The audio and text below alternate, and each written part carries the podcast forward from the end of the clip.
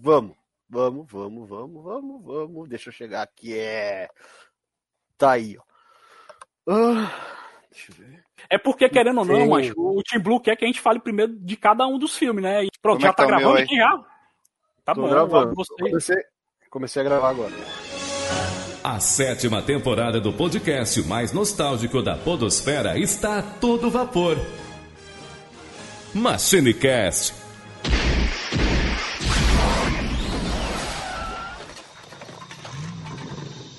E salve, salve, machineiros! Estamos começando mais um MachineCast, dessa vez de um clássico de 1984, Exterminador do Futuro ou The Terminator.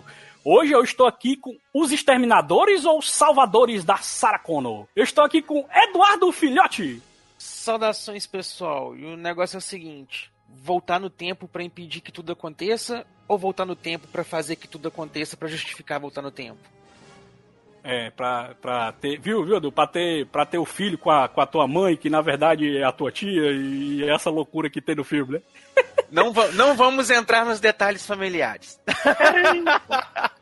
Loucura demais! Estamos aqui também com aquele caba que só usa o óculos de Exterminador do Futuro, Matheus Silva! E aí, galera, beleza? Ah, seguinte, venham comigo se vocês quiserem viver. Olha aí. E temos aquele cara que é o rival do Exterminador, né? Que é o cara que é, que é estilo Rambo, né? Também com a gente aqui, Tele Fábio. Fala, meus amigos, daquele jeitão. Ó, já vou dar um recado, hein? Esse cast é, é para aquelas pessoas que são tão lentas, mas tão lentas, que se tomar um Tilenol, volta no tempo.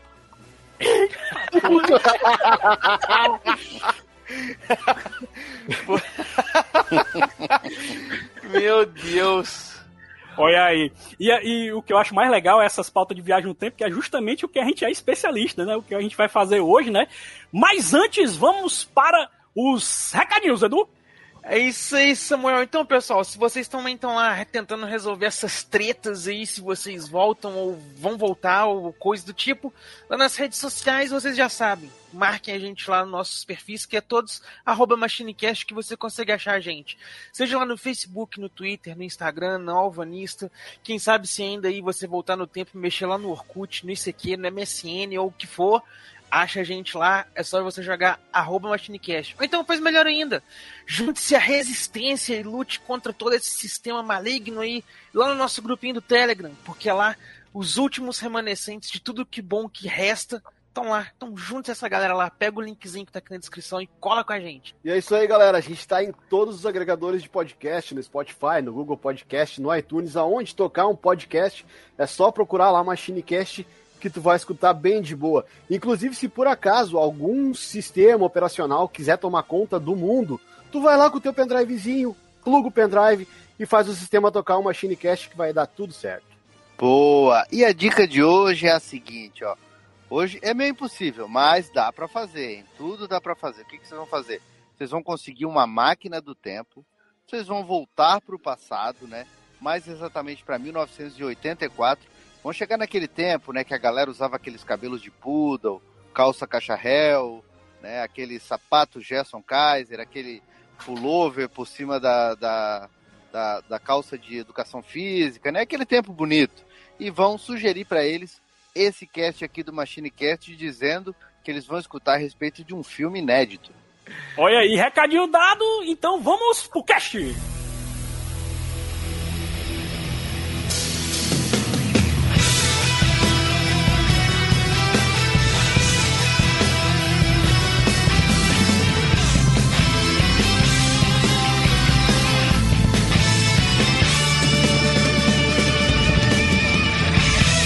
MachineCast, o podcast que vai voltar no tempo.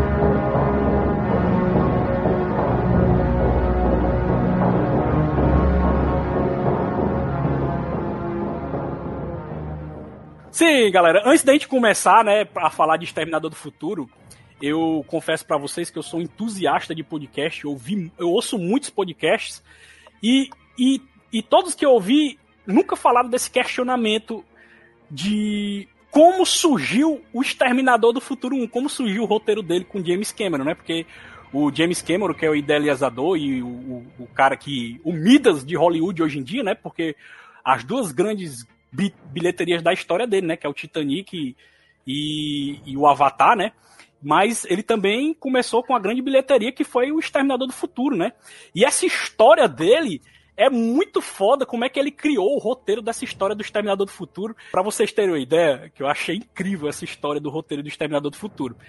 Só para vocês terem uma ideia, a ideia do roteiro veio do James Cameron e foi de um pesadelo que ele teve em 1981 ele despertou no meio da noite com uma imagem cravada na mente dele, de um esqueleto de metal sem pernas se arrastando pelo chão.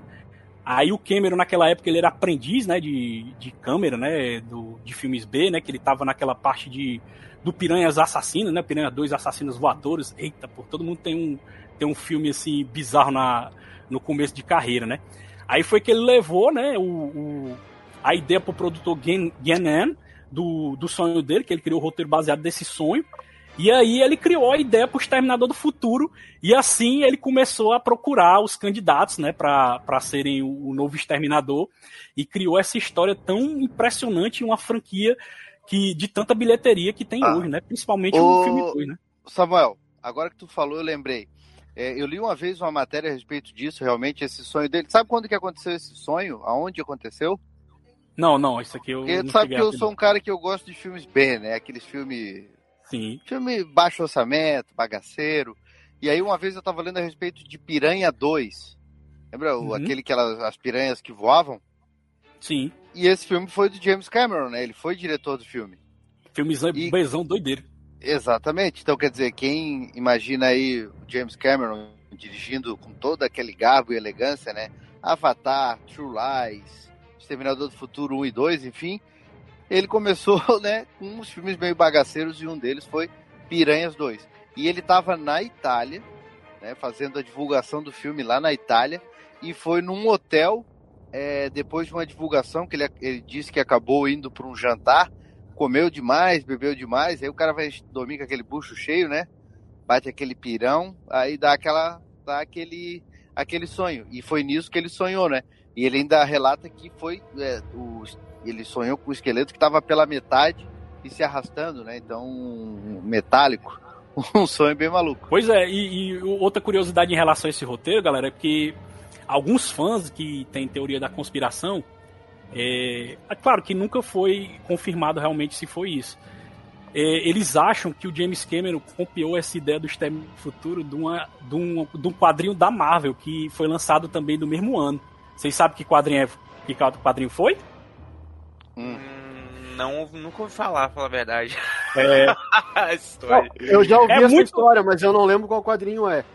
Pronto, o quadrinho, olha só o quadrinho que é. É Dias de um Futuro Esquecido, que a Kit Pride volta no tempo, né, para avisar os X-Men que eles estão sendo exterminados por pelos sentinelas e tal. E isso é no mesmo ano, entendeu? E a galera acha que o James Cameron leu esse quadrinho e se inspirou para fazer o Exterminador do Futuro.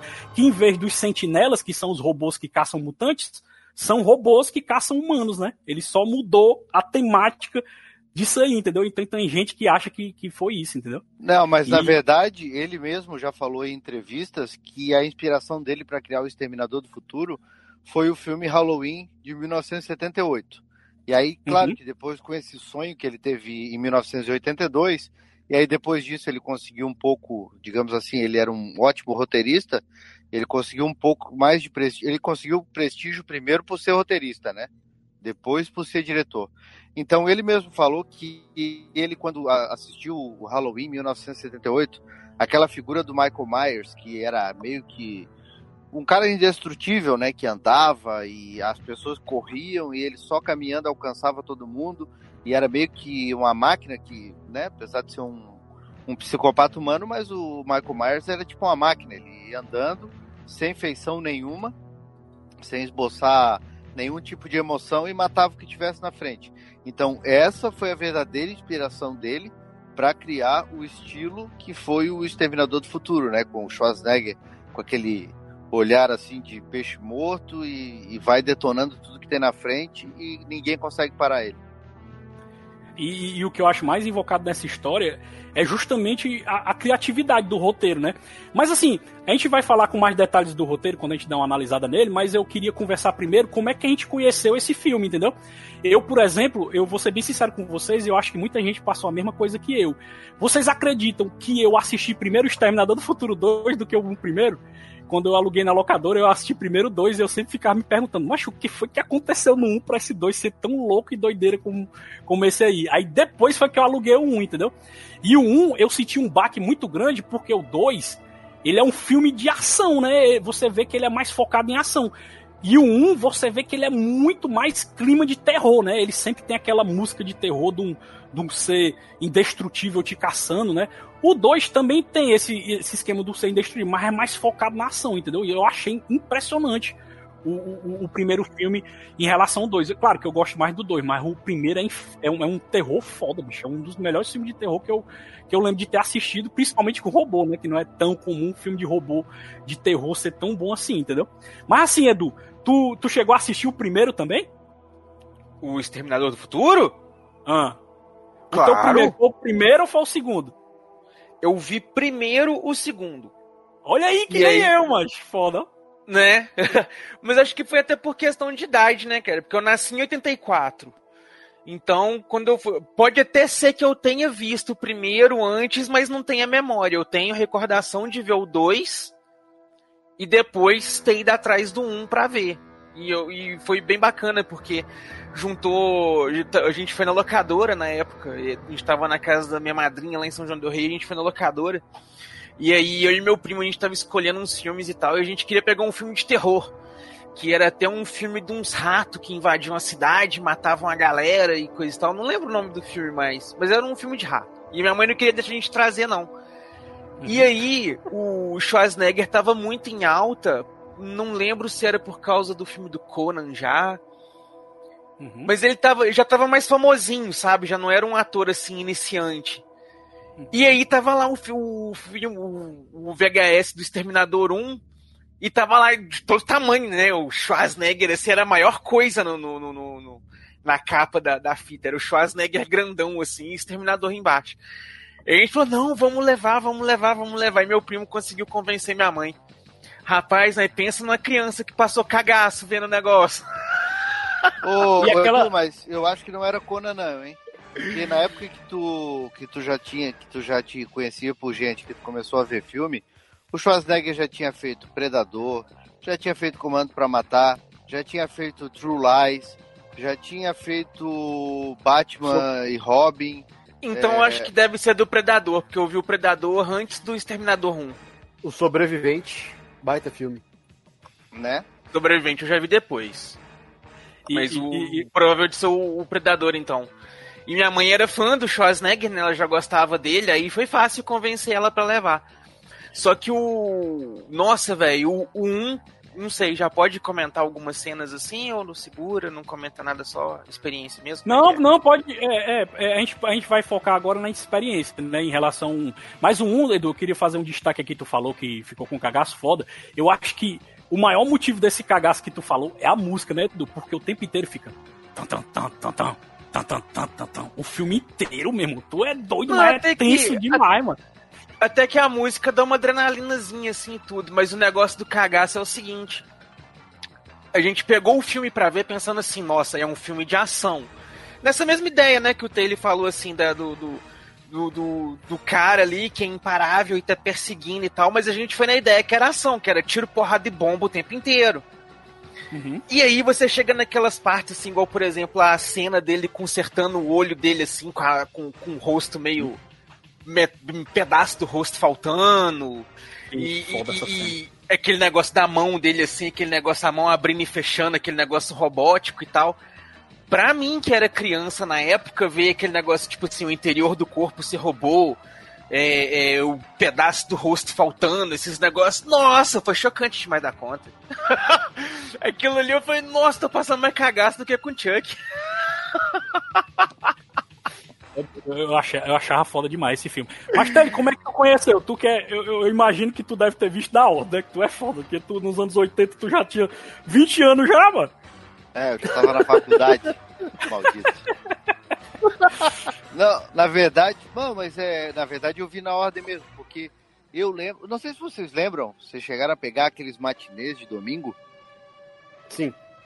Eu uhum. todo domingo, né, tinha um cinema perto da minha casa, e todo domingo a minha mãe me dava um dinheirinho, eu pá, descia a rua, chegava no. tinha um, um calçadão e tinha uma, um cinema, né? E eu pegava o matinê ali, era filme da Xuxa, era filme dos Trapalhões, era aquele rolo todo, é, filme da Turma da Mônica, sempre tinha um matinê.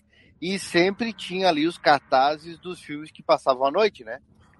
E a gente, criança, não podia ver esses filmes. E eu lembro que eu vi, tinha sempre. Ficou, acho que, cara, uns dois ali por 85, 86, não lembro agora direito. Acho que foi 85. Tinha sempre esse, um cartaz, assim, ficou uns dois meses, que era aquela cena, né? O, aquele cartaz com o Schwarzenegger de óculos, com a arma levantada para cima, né? Uhum. Meio Aí clássico, eu, clássico, é um dos, dos ah, cartazes mais clássicos do cinema. E eu ficava namorando aquilo ali, ficava namorando e, e, nada, né? Aí, um tempo depois, abriu uma locadora perto de casa e eu sempre gostei, né? Ia lá, namor... pegava a capa, ficava olhando, ficava não sei o quê. E eu lembro que um tempinho, acho que uns meses depois, como a locadora era bem perto da minha casa também, o meu pai comprou um videocassete, daquele dois cabeças. E foi um evento, né? A gente foi pra locadora, foi eu meu irmão, que era bem menorzinho, a minha irmã, a minha mãe e meu pai para alugar fita. Aí minha mãe alugou lá um, sei lá o que e tal, pegamos. Eu sei que nós pegamos umas 5, 6 fitas assim para inaugurar o videocassete. E duas fitas que eu lembro que vieram junto. Uma foi o Robocop e a outra foi o Exterminador do Futuro 1.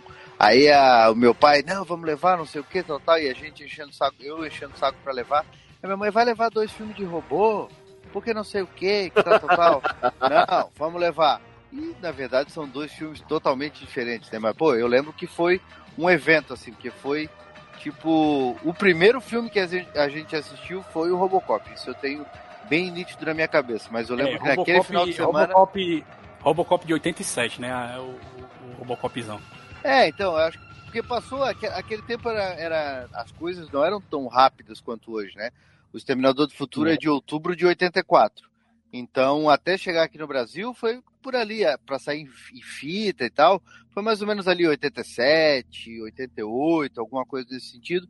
Mas eu lembro certinho que foi no final de semana da compra do videocassete lá em casa. A gente viu Robocop e viu Exterminador do Futuro 1. E aí, Matheus, mas e aí, como é que foi a tua experiência com o Exterminador do Futuro 1? O que é que tu achou dele na época, assim, tu lembra? Cara, eu, eu nessa levada de vocês, assim, eu assisti primeiro dois, que nem vocês aí, que nem o Edu e que nem tu, Samuel. Assisti uhum. primeiro dois, no vídeo cassete. É, mas, muita, que... mas é, é, sério mesmo, ele, muita gente assistiu o primeiro dois, mano. Ele é um filme assim que eu não sei porquê. Eu acho que é porque o dois, quando tá na locadora, pelo menos na época, o dois estava sendo mais divulgado na época que eu aluguei, entendeu? Porque eu acho que na época, em meados dos anos 90, que foi quando eu aluguei o 2, ele tava a sensação da locadora, entendeu? Então, eh, tinha muito disso dessa época que a gente alugava, né? Os filmes eles se destacavam na locadora com os posters gigantes, e os filmes que são mais antigos, a locadora nem botava mais pôster, né? Porque não é mais uma locação nova, né? Aqueles filmes de um real, praticamente, né? Ah, Você lembra que... Até porque o primeiro tá bem longe de ser um blockbuster como foi o segundo, né? É verdade. O segundo estourou demais, era recorde de, de, de locação, tu é doido, era foda demais, mano. E, e, eu lembro que eu tive um pouco de dificuldade para alugar ele, porque muitas vezes a, as fitas que tinha na locadora lá perto de casa sempre acabava alugando tudo a galera, entendeu? Porque eu geralmente alugava dia de sábado e tinha maluco dele, que eu acho que era da tua família. Ele chegava sexta-feira e alugava muito mais filme para ficar de sexta até segunda, para devolver segunda à noite. Muita gente fazia isso e eu não conseguia alugar tantos filmes assim, mano. Não tinha grana para alugar, né? Na época eu era adolescente, né? Então eu sempre alugava no máximo dois ou três filmes e não pegava essa promoção gigante de alugar sexta para entregar segunda, né? Porque você lembra disso? Tinha muito locadora. Você alugava. A padrão é sábado para entregar segunda, né? Mas muita gente fazia essa daí de, de alugar sexta para entregar segunda. E eu nunca tinha grana para fazer isso. É foda.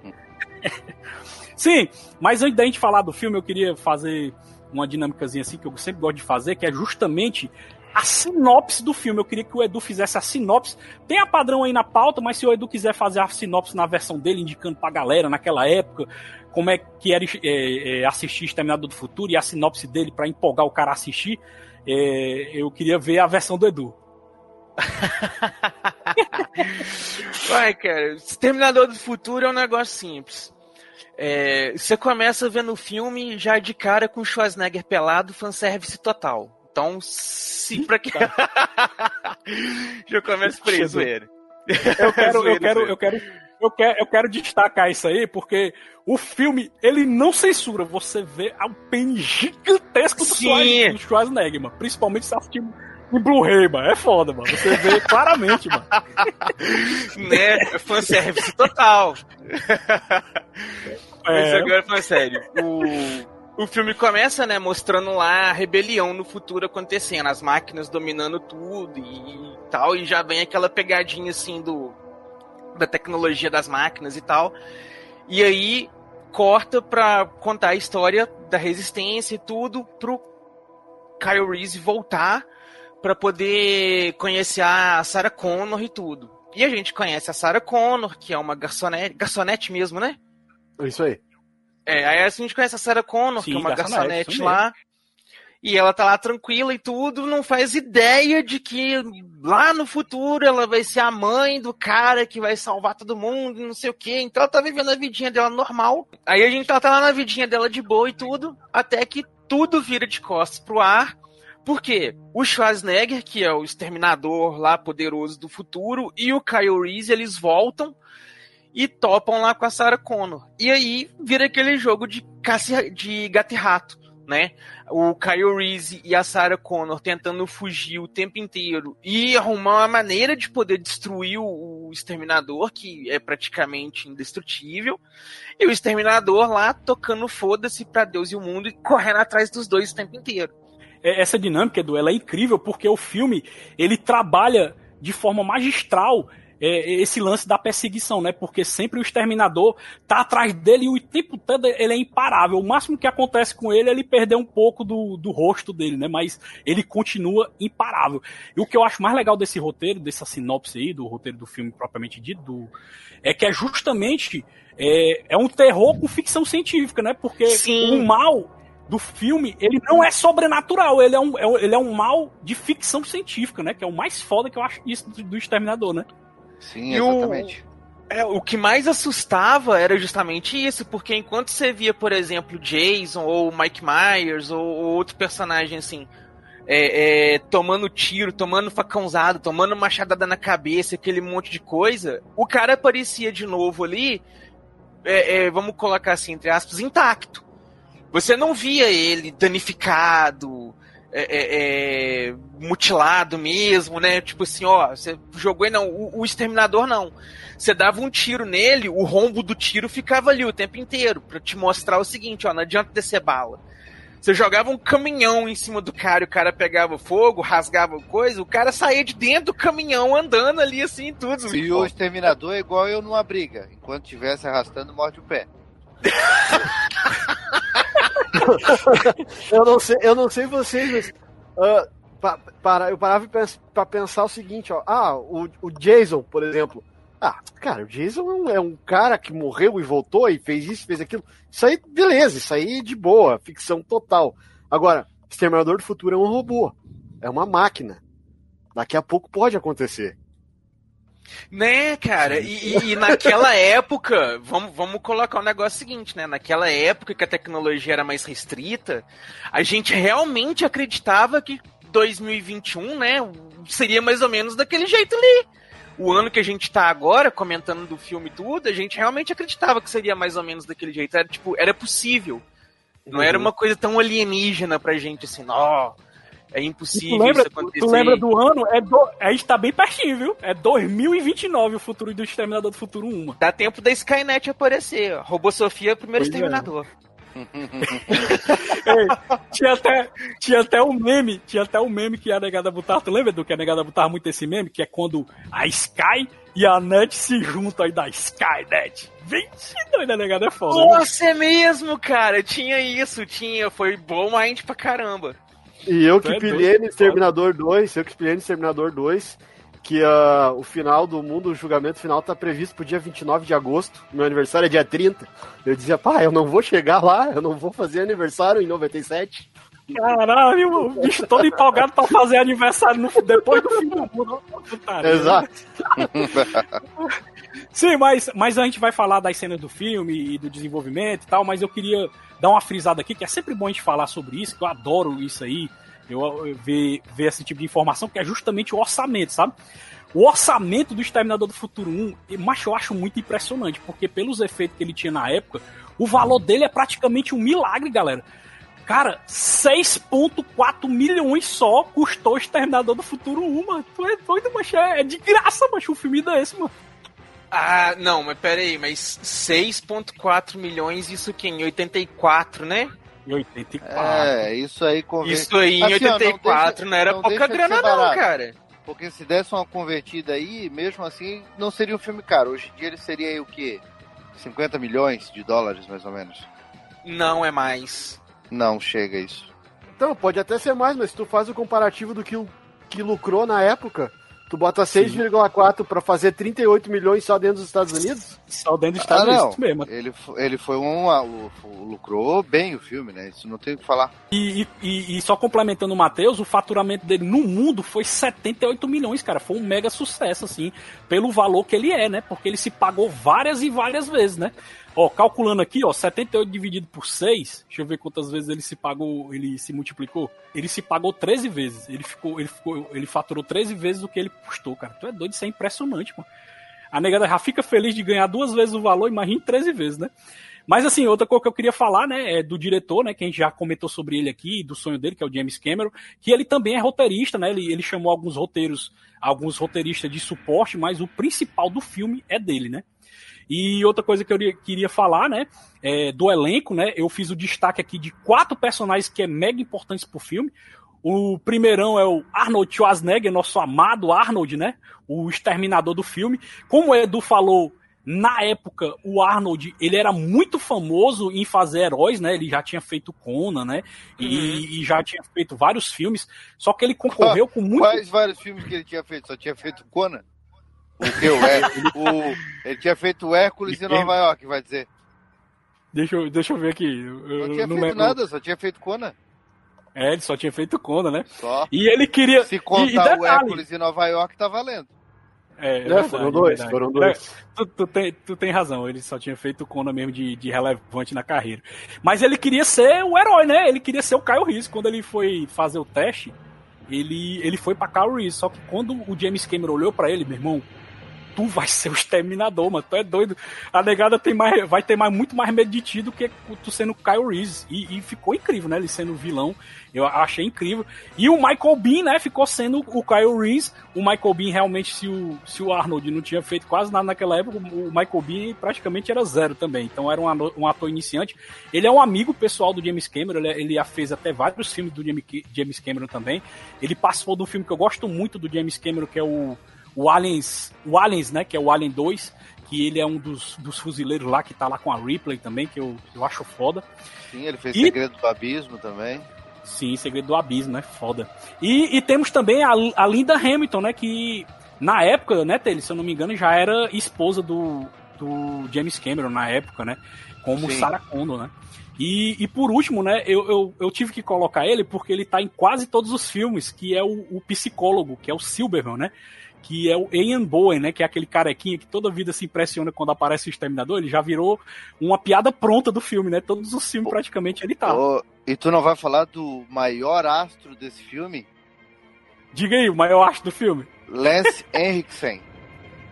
Ah, é? O que foi que o, o, Eric, o Henry Lenx fez? O Lance Henriksen? Nossa, Hum. fez, fez aquela série Millennium. ah, Um ator bem conhecido, né? Não, eu falo, no, eu falo no filme. O que é que ele, o que é Mas- que ele é no filme assim, ele no... Eu acho que ele é Também. mais conhecido por ter participado da novela Os Mutantes da, da TV Record. Ai, Vixe, a novela Os Mutantes.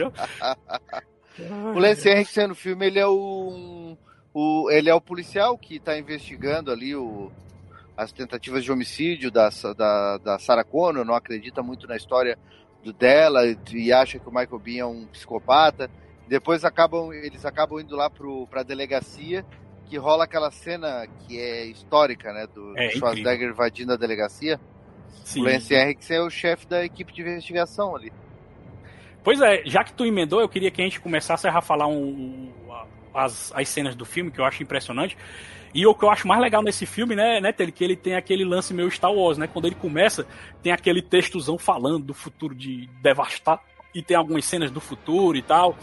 E, e já segue para aquela, pra aquela tempestade de raio, que eu acho massa, mano, aquele efeito de tempestade de raio que vai, vai chegar o Exterminador e o, e o, e o Kyle Reese, né? Que a gente vê ele chegando e, e vendo naquela bola pelados, né? Porque o Exterminador do Futuro tem, tem essa tara que só dá para viajar pelado, né? É tanto que, que eles têm esse lance que não pode carregar armas, né? E você tem que ir pelado. Por isso que o Exterminador ele não vem em forma de, de metal, porque a pele é toda. É, é, a- o metal é revestido de pele humana justamente para ele conseguir viajar pelo tempo, né? Sim. E quem é que aparece naquela cena ali? O único, né? O único no- na história da humanidade ator que conseguiu morrer na mão dos aliens, que conseguiu morrer na mão do Predador e conseguiu morrer na mão do Exterminador do Futuro. Caralho, meu irmão! O grande É, é Bill Paxton. Ah, o Bill Paxton, isso mesmo. Viu, Pex? Nesse, é nesse filme que ele, que, ele, que ele leva aquela porrada no peito, né? Que, ele, que o exterminador mata ele com o peito, com, com, passando o peito com, com, com o braço, né? Sim, e não obstante, o outro, o outro punk que tá junto com ele é o Brian Thompson, lembram dele? Do, Sim. O, o inimigo do Cobra? Sim, ele mesmo. É. Só- e, e só esse segurando, cara. né? E outra, ele- esse cara fez algum filme genérico de Android também, lembra? Alguma coisa ali no meio dos anos 90. Ah, Ele fez aparece- daqueles cyborg cops da vida lá. Isso, isso. É, ele, ele, ele aparecia bastante nesses filmes genéricos assim dos, dos anos 90. É, Scanners Cop, Cyborg Cop, Cyborg Scanner. Tinha vários filmes assim, né? É, isso aí. E, e outra coisa, e outra coisa legal é a apresentação de cada um, né? Primeiro tem o exterminador que chega com os punk e pega aquela, aquela roupa lá, né? Que é, que é tipo uma jaqueta, né? Com uma jaqueta azul que ele pega um dos, dos punks. E o Kyle Reese que chega loucura total, pega numa loja de departamento um sobretudo improvisado, uns tênis de um. Esse primeiro ele rouba a calça de um mendigo na rua. É, ele rouba a casa do mendigo. Improvisação total, né? E ele vai fugindo da polícia, entra no shopping, pega aquelas roupas lá, né? E depois bota o Faz um tênis. merchan, faz um merchan pra Nike, aparecendo só o símbolozinho da Nike. É, é mesmo, é Nikezão. E, e a gente tem a apresentação da Sarah Connor, né? Que mostra ela em casa e a amiga dela muito louca, né? Que a amiga dela é toda taradona, né? E, e mostra que ela é uma, uma simples garçonete, né? Que tá indo pra trabalhar e tal. E, e, e já e só, só, só, só uma coisa, eu, Samuel, que eu achei muito. Uma sacada muito legal de, de- do filme e tudo, é que é o seguinte. é, o tempo inteiro eles ficam frisando, o, o Kyle, né, fica frisando o seguinte, a Sarah é importante, a Sarah é importante, a Sarah é importante, a Sarah é importante. E a primeira coisa, o filme faz questão de te mostrar é o seguinte, não tem nada de especial nessa personagem. Não tem um, um sonho ambicioso, não É, tem é um- uma característica marcante, não apresenta ela como uma mulher sexy, coisa e É. tal ali, sexy symbol e aquela coisa toda. Que mostra ela o tempo inteiro nas roupas comuns, né? Calça jeans, blusa de moletom, blusa de manga comprida, é, o cabelo, entre aspas, ali assim, desarrumado, que, né? Que não era aquela coisa assim, o, o- cabelo de salão, vamos colocar assim, né? É, Eu tô entendendo Edu, o que tu tá dizendo, porque é, o roteiro, quando o Kyle Reese fala dela, dá a entender que ela é uma personagem zona foda, porque ela é é a mãe do líder da resistência, ela que Aham. treinou ele, cara. Então primeira é uma cena pessoa dela- foda. A primeira cena dela, ela atende o telefone e toma fora de um cara que ela ia sair. Pra mostrar o tão comum ela é como qualquer ser humano. É, É, é tipo, foda. é, eles apresentam um personagem, tipo assim, nossa, é o Batman! E aí quando você vai ver o personagem é o Bob Esponja.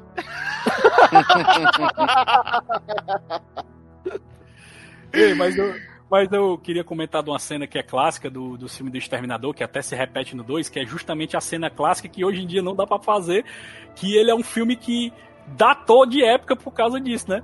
Porque é, é justamente a cena da, da lista telefônica. Hoje em dia não tem mais lista telefônica. Como é que faz uma cena dessa, entendeu? O cara ir na lista telefônica procurando Connor, Sarah, e ele vai uma por uma até chegar naquele que ele tá procurando, né? Porque, querendo ou não, o Exterminador ele só tinha o nome Sarah Connor. Então ele foi em todas as Sarah Connor que tinha naquela cidade que ele sabia que ela morava lá e ia matando todas elas, cara. Muito Ele foi matando, né?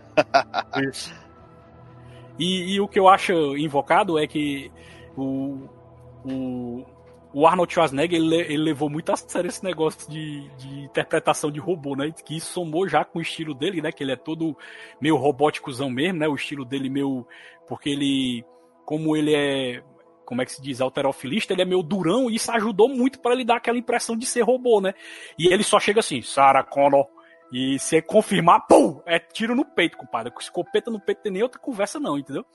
E eu acho isso muito foda, essa, essa interação da busca dele por ela e, e, e, como ele é frio quando ele tá caçando, entendeu? E. É uma coisa bem legal do, do, do Schwarzenegger nesse filme, né, cara? Porque ele realmente dá aquela, aquela, aquela. Ele fica o tempo inteiro com aquela cara de foda-se. Ele chega pro policial lá, não sei o que, é Sarah Connor. Aí ele olha pro policial assim, tipo, foda-se, pá, mete bala nele. Ele chega para pegar a roupa lá no bar, né? Na hora que ele vai tomar a roupa do, dos caras. O cara vai dar o soco, ele segura a mão do cara assim e quebra. E, e a cara dele não muda. Ele pega Sim. a mão do cara assim, vai segurando, quebra a mão do cara e não, não esboça, nem, nem pisca. E o é. povo falando que o Schwarzenegger era ruim de, de atuação.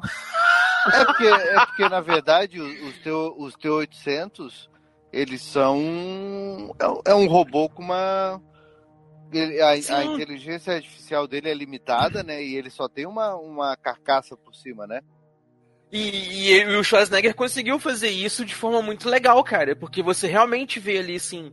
Você compra a ideia de que é um robô, porque ele não pisca, ele não esboça um sorrisinho, ele não mexe o lábio, ele não mexe nada no rosto. Ele vira o rosto assim e mexe o olho. Aí, depois, na hora que ele vai virar pro outro lado, é igual ele faz igual o Robocop. Ele já vira o pescoço. Ele não fica, tipo assim, igual a gente que é humano, que fica olhando de rabo de olho para analisar a sala, essas coisas. Ele vira o rosto para ver as coisas assim. Uns, uns pequenos trejeitinhos é. que a gente vai percebendo depois e que na, na, na, hora, assim, já é o que ajuda a causar um impacto. Coisa que me decepciona é porque, por exemplo, eu sempre imaginei, quando eu vi o primeiro filme, eu sempre disse assim, porra, e quando eu vi o segundo e tal, enfim, pô, os caras são azarados, né? Os caras podiam mandar um Exterminador do Futuro com a cara do Jim Carrey, ou sei lá, com a cara do Jerry Lewis, mas mandaram um Exterminador do Futuro pro passado logo com a cara do Schwarzenegger para meter medo em todo mundo. Mas aí no terceiro filme a gente acaba descobrindo que todos os T-800 têm aquela afeição ali, né? Sim, isso, aí. isso mesmo. Isso, isso só muda, se eu não me engano, é, na, na série, né, da Sarah, Sarah Sarah Connor Chronicles, né? Que eles botam outros exterminadores. E se eu não me engano, também no Salvation, né? No Salvation tem outras variações de aparência de exterminador também. É, não, mas são outros exterminadores, mas não são aquela série ali, o T-800, né? Tem outros modelos. Mas o uhum. T-800, todos eles são baseados no, no sargento William Candy, né? Que é o personagem que o... Só, só tem uma apariçãozinha dele como Schwarzenegger lá no terceiro filme. Enfim, mas eles... É, isso acabou meio que a gente vê como esses retcons não são, às vezes não, não encaixam bem, né? É verdade. É, uma Mas, coisa que... Otelho, Otelho, isso aí, isso aí é, é bem um retcon, porque no Exterminador 1, o Kyle Reese tá tendo uma, uma lembrança do futuro dele, e ele chega numa base, e um T-800 no Exterminador a, entra na base que ele tá.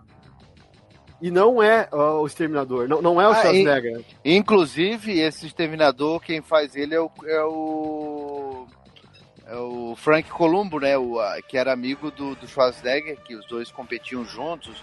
Um foi o Mr. Olympia, o outro também foi no, no ano seguinte. Eles eram meio que. Eles, eles treinavam juntos, né? E vieram uhum. juntos para os Estados Unidos, trabalharam de pedreiro juntos, os dois, enfim. E aí, quando o Schwarzenegger foi filmar o, o Chris Columbo, o Chris Columbo, o Frank Columbo participou do Conan, que o Schwarzenegger chamou ele para participar e também participou do Exterminador, que o Schwarzenegger chamou ele para fazer essa pontinha. É, ele fez essa cena da invasão à base deles lá. Isso. Não, pra tu ver que, que os caras, né? Bom. Mas, mas uma coisa que eu queria complementar que o Tele falou, que realmente esse T-800 ele é muito limitado na parte de infiltração, né? Porque, por exemplo, se você vai matar alguém, você não vai matar no local público, né? Porque as pessoas do local público vai, vai gerar tanta algazarra e tanta balbúrdia assim que vai impedir até do cara chegar perto da pessoa. Que foi justamente o que aconteceu, né? Porque o exterminador ele tava querendo matar a Sarah dentro de uma boate, doido. Ele num local mega público, cheio de gente, e a Sarah teve aquela sorte de de estar tá na mesa, né? E sem querer ela derrubou uma garrafa e ela foi baixar para pegar a garrafa e o exterminador passou e não viu ela, cara. Muito foda. Ele foi na delegacia, pra que pior do que isso? É verdade. E o, e o Kyle Reese, ele já tava observando a Sarah na boate há muito tempo, né? Mas só que o, o Kyle Reese não tem também aquele lance de, de ser discreto. Ela, ela acabou pensando que ele é que seria o stalker dela, né? Porque ele, ela ficou com medo dele também, né? Pô, cara, e como eu gosto daquele ator ali, o. o... Michael, o Michael Bean, cara. Pô, eu gosto muito do. do... Eu, eu achei que ele foi um cara meio que desperdiçado na história, né? Ele. Beleza que ele estreou Exterminador, estreou Alien, fez Tombstone, enfim, ele fez uma porrada de filmes bons, né? Mas uhum. fez Segredo do Abismo, tava até no Mandaloriano agora. Mas, pô, eu acho que ele era um cara que, que ele foi subaproveitado ali nos anos 80. Ele podia ter sido um dos grandes, assim. Ele é um cara carismático, eu gosto dele. Não sei o que aconteceu com a carreira dele. Ele é tipo, viu? Ele é tipo o Marco da Casca, né? O Bob Rey tem potencial, mas não explode, né? Mas é foda isso aí. É. Sim, mas eu, eu queria continuar o roteiro que eu acho foda, que essa cena da boate é que gera é, aquela primeira, o primeiro embate dele, né? Porque o Exterminador é uma coisa que eu acho massa também, que é as armas desse filme, né? Em plenos anos 80, tu que manja mais de arma aí, ele usa tipo uma Magnuzona com uma mira laser irada pra uma, pra uma arma daquela época. Parece uma arma do futuro isso aí, né? É verdade. Pô. E, e, e o melhor, né? Não precisa nem fazer, é, só leva no rumo, né? Sim, Avisado. é muito foda. é bom ser um exterminador, não perde nunca mira. Pois é, e é, é nessa parte que o Kyle Reese acaba fugindo com a, com a Sarah, e durante a fuga no carro, que também é muito boa, né, a cena de perseguição dele no carro, é que an antes mesmo, né, ele vai falando do, do organismo vivo num, num, corpo de metal e tal, e tem um embate deles no, no carro, e, e eu acho massa que essa cena mostra a primeira deterioração do, do do Arnold Schwarzenegger, que é a tirar a sobrancelha dele. Macho, é bizarro ele sem sobrancelha, mano. Ele fica muito mais ameaçador, mano. Tu é doido, macho. Uhum, ele, ele, o carro explode, ele sai, ele sai no meio do, do fogo, né? E aí o que é natural queima, né? E queima as sobrancelhas. E, cara, aí mesmo que ele parece um robozão, cara. Aí chega a ter momentos sem a sobrancelha que parece que ele é aquele. aquele. como é que chama? Aquele stop motion lá, tá ligado? Porque, Sim. meu, ficou muito, muito tenebroso aquele negócio. Dá medo mesmo. Sim, muito foda. E, e, eu gosto muito dessa perseguição de carro, eu acho que é uma das melhores cenas do filme, eles, eles se degradando e usando a escopeta e um atirando no outro no carro.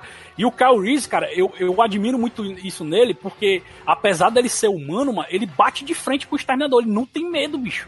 E ele, e ele, se a gente olhar o histórico dos filmes, ele é praticamente o primeiro humano, o único humano de todos os filmes que defendeu a Sarah, né? Porque o resto tudo é exterminador que defende ela depois, né? Que eu acho é. justamente essa coragem que ele tem, mano. Muito foda.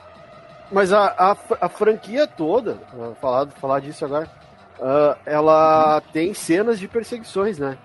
E, nesse, e no primeiro filme, uh, as, as duas principais cenas de ação são, são cenas de perseguição. Vocês acham também?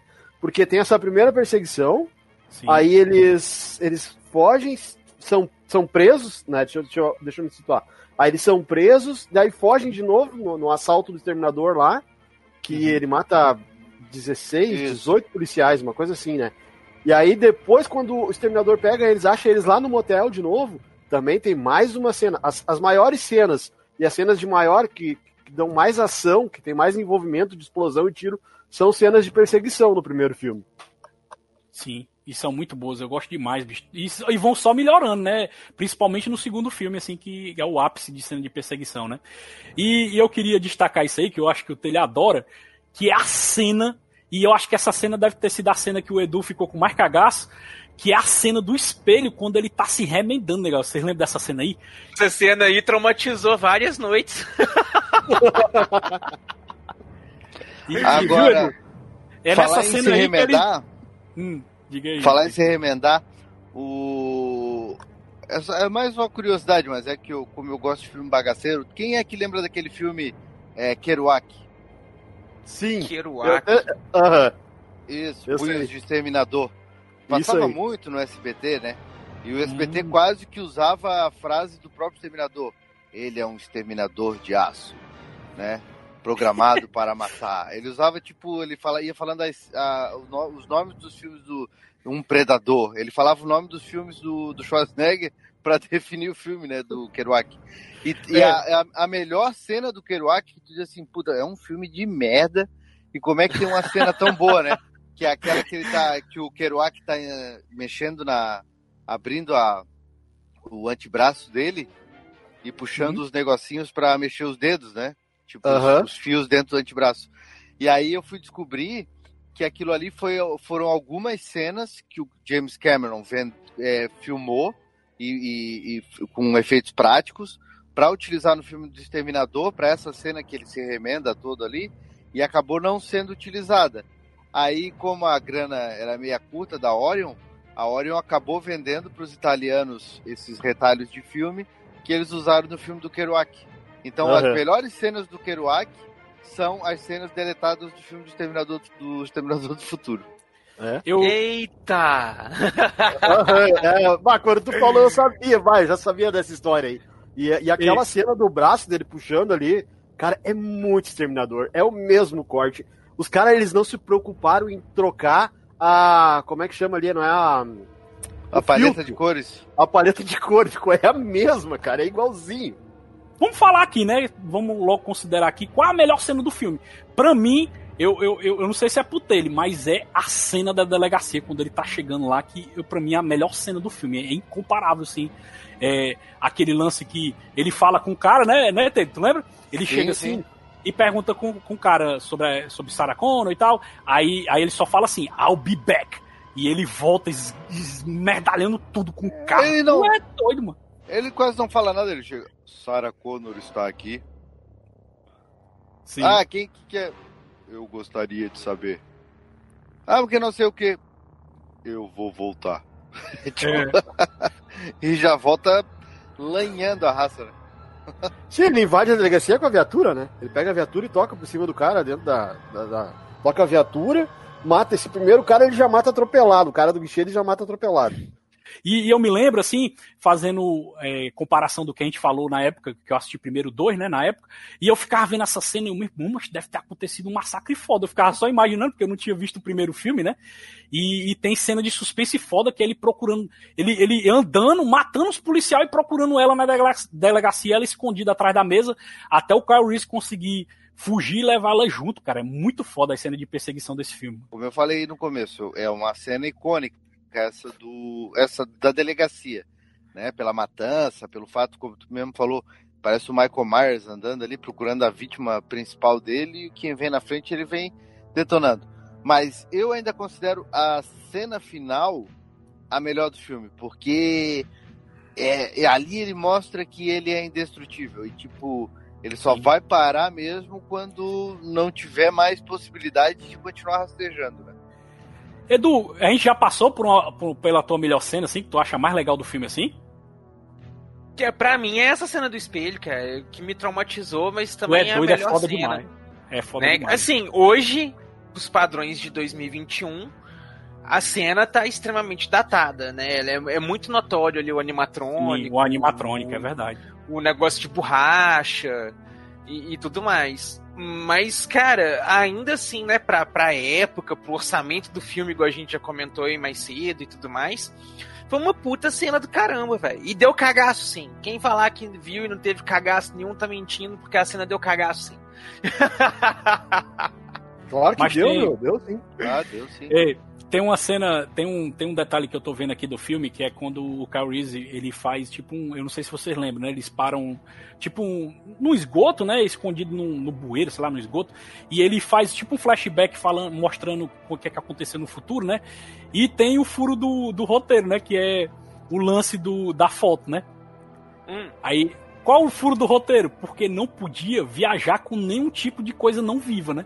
Que no caso. Ah, ele... é, tinha essa parada. O que não fosse orgânico seria destruído, Exato. né?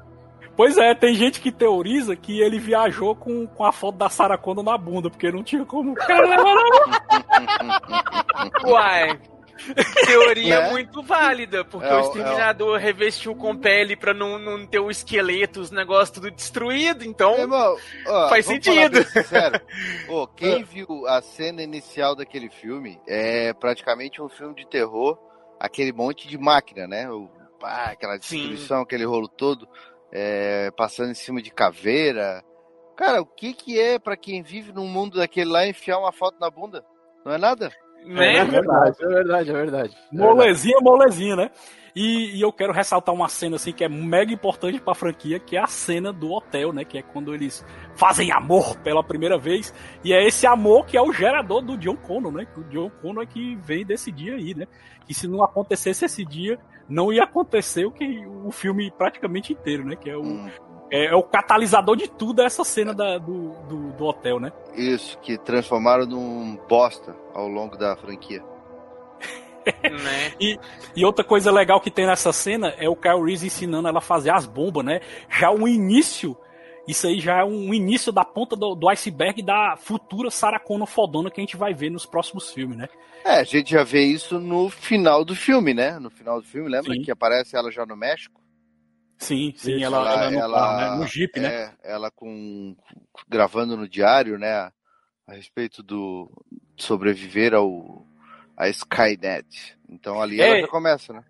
É, e é nessa cena que, que acontece isso aí. Não, a gente, eu vou falar dela depois, dele, porque eu só queria complementar essa cena final, que é quando o exterminador tá caçando eles com, com o, o caminhão, né? E eles acabam fugindo no carro e o carro vira e tal. Que é justamente a cena final, que é a cena da fábrica, né? Que eles estão fugindo dela e tem aquele lance da. Que é a cena que o Carl Reese tá sendo. A cena final que o Carl Reese tá, tá na fábrica com ela e ela levando ele no ombro, porque ele tá todo fudido, né?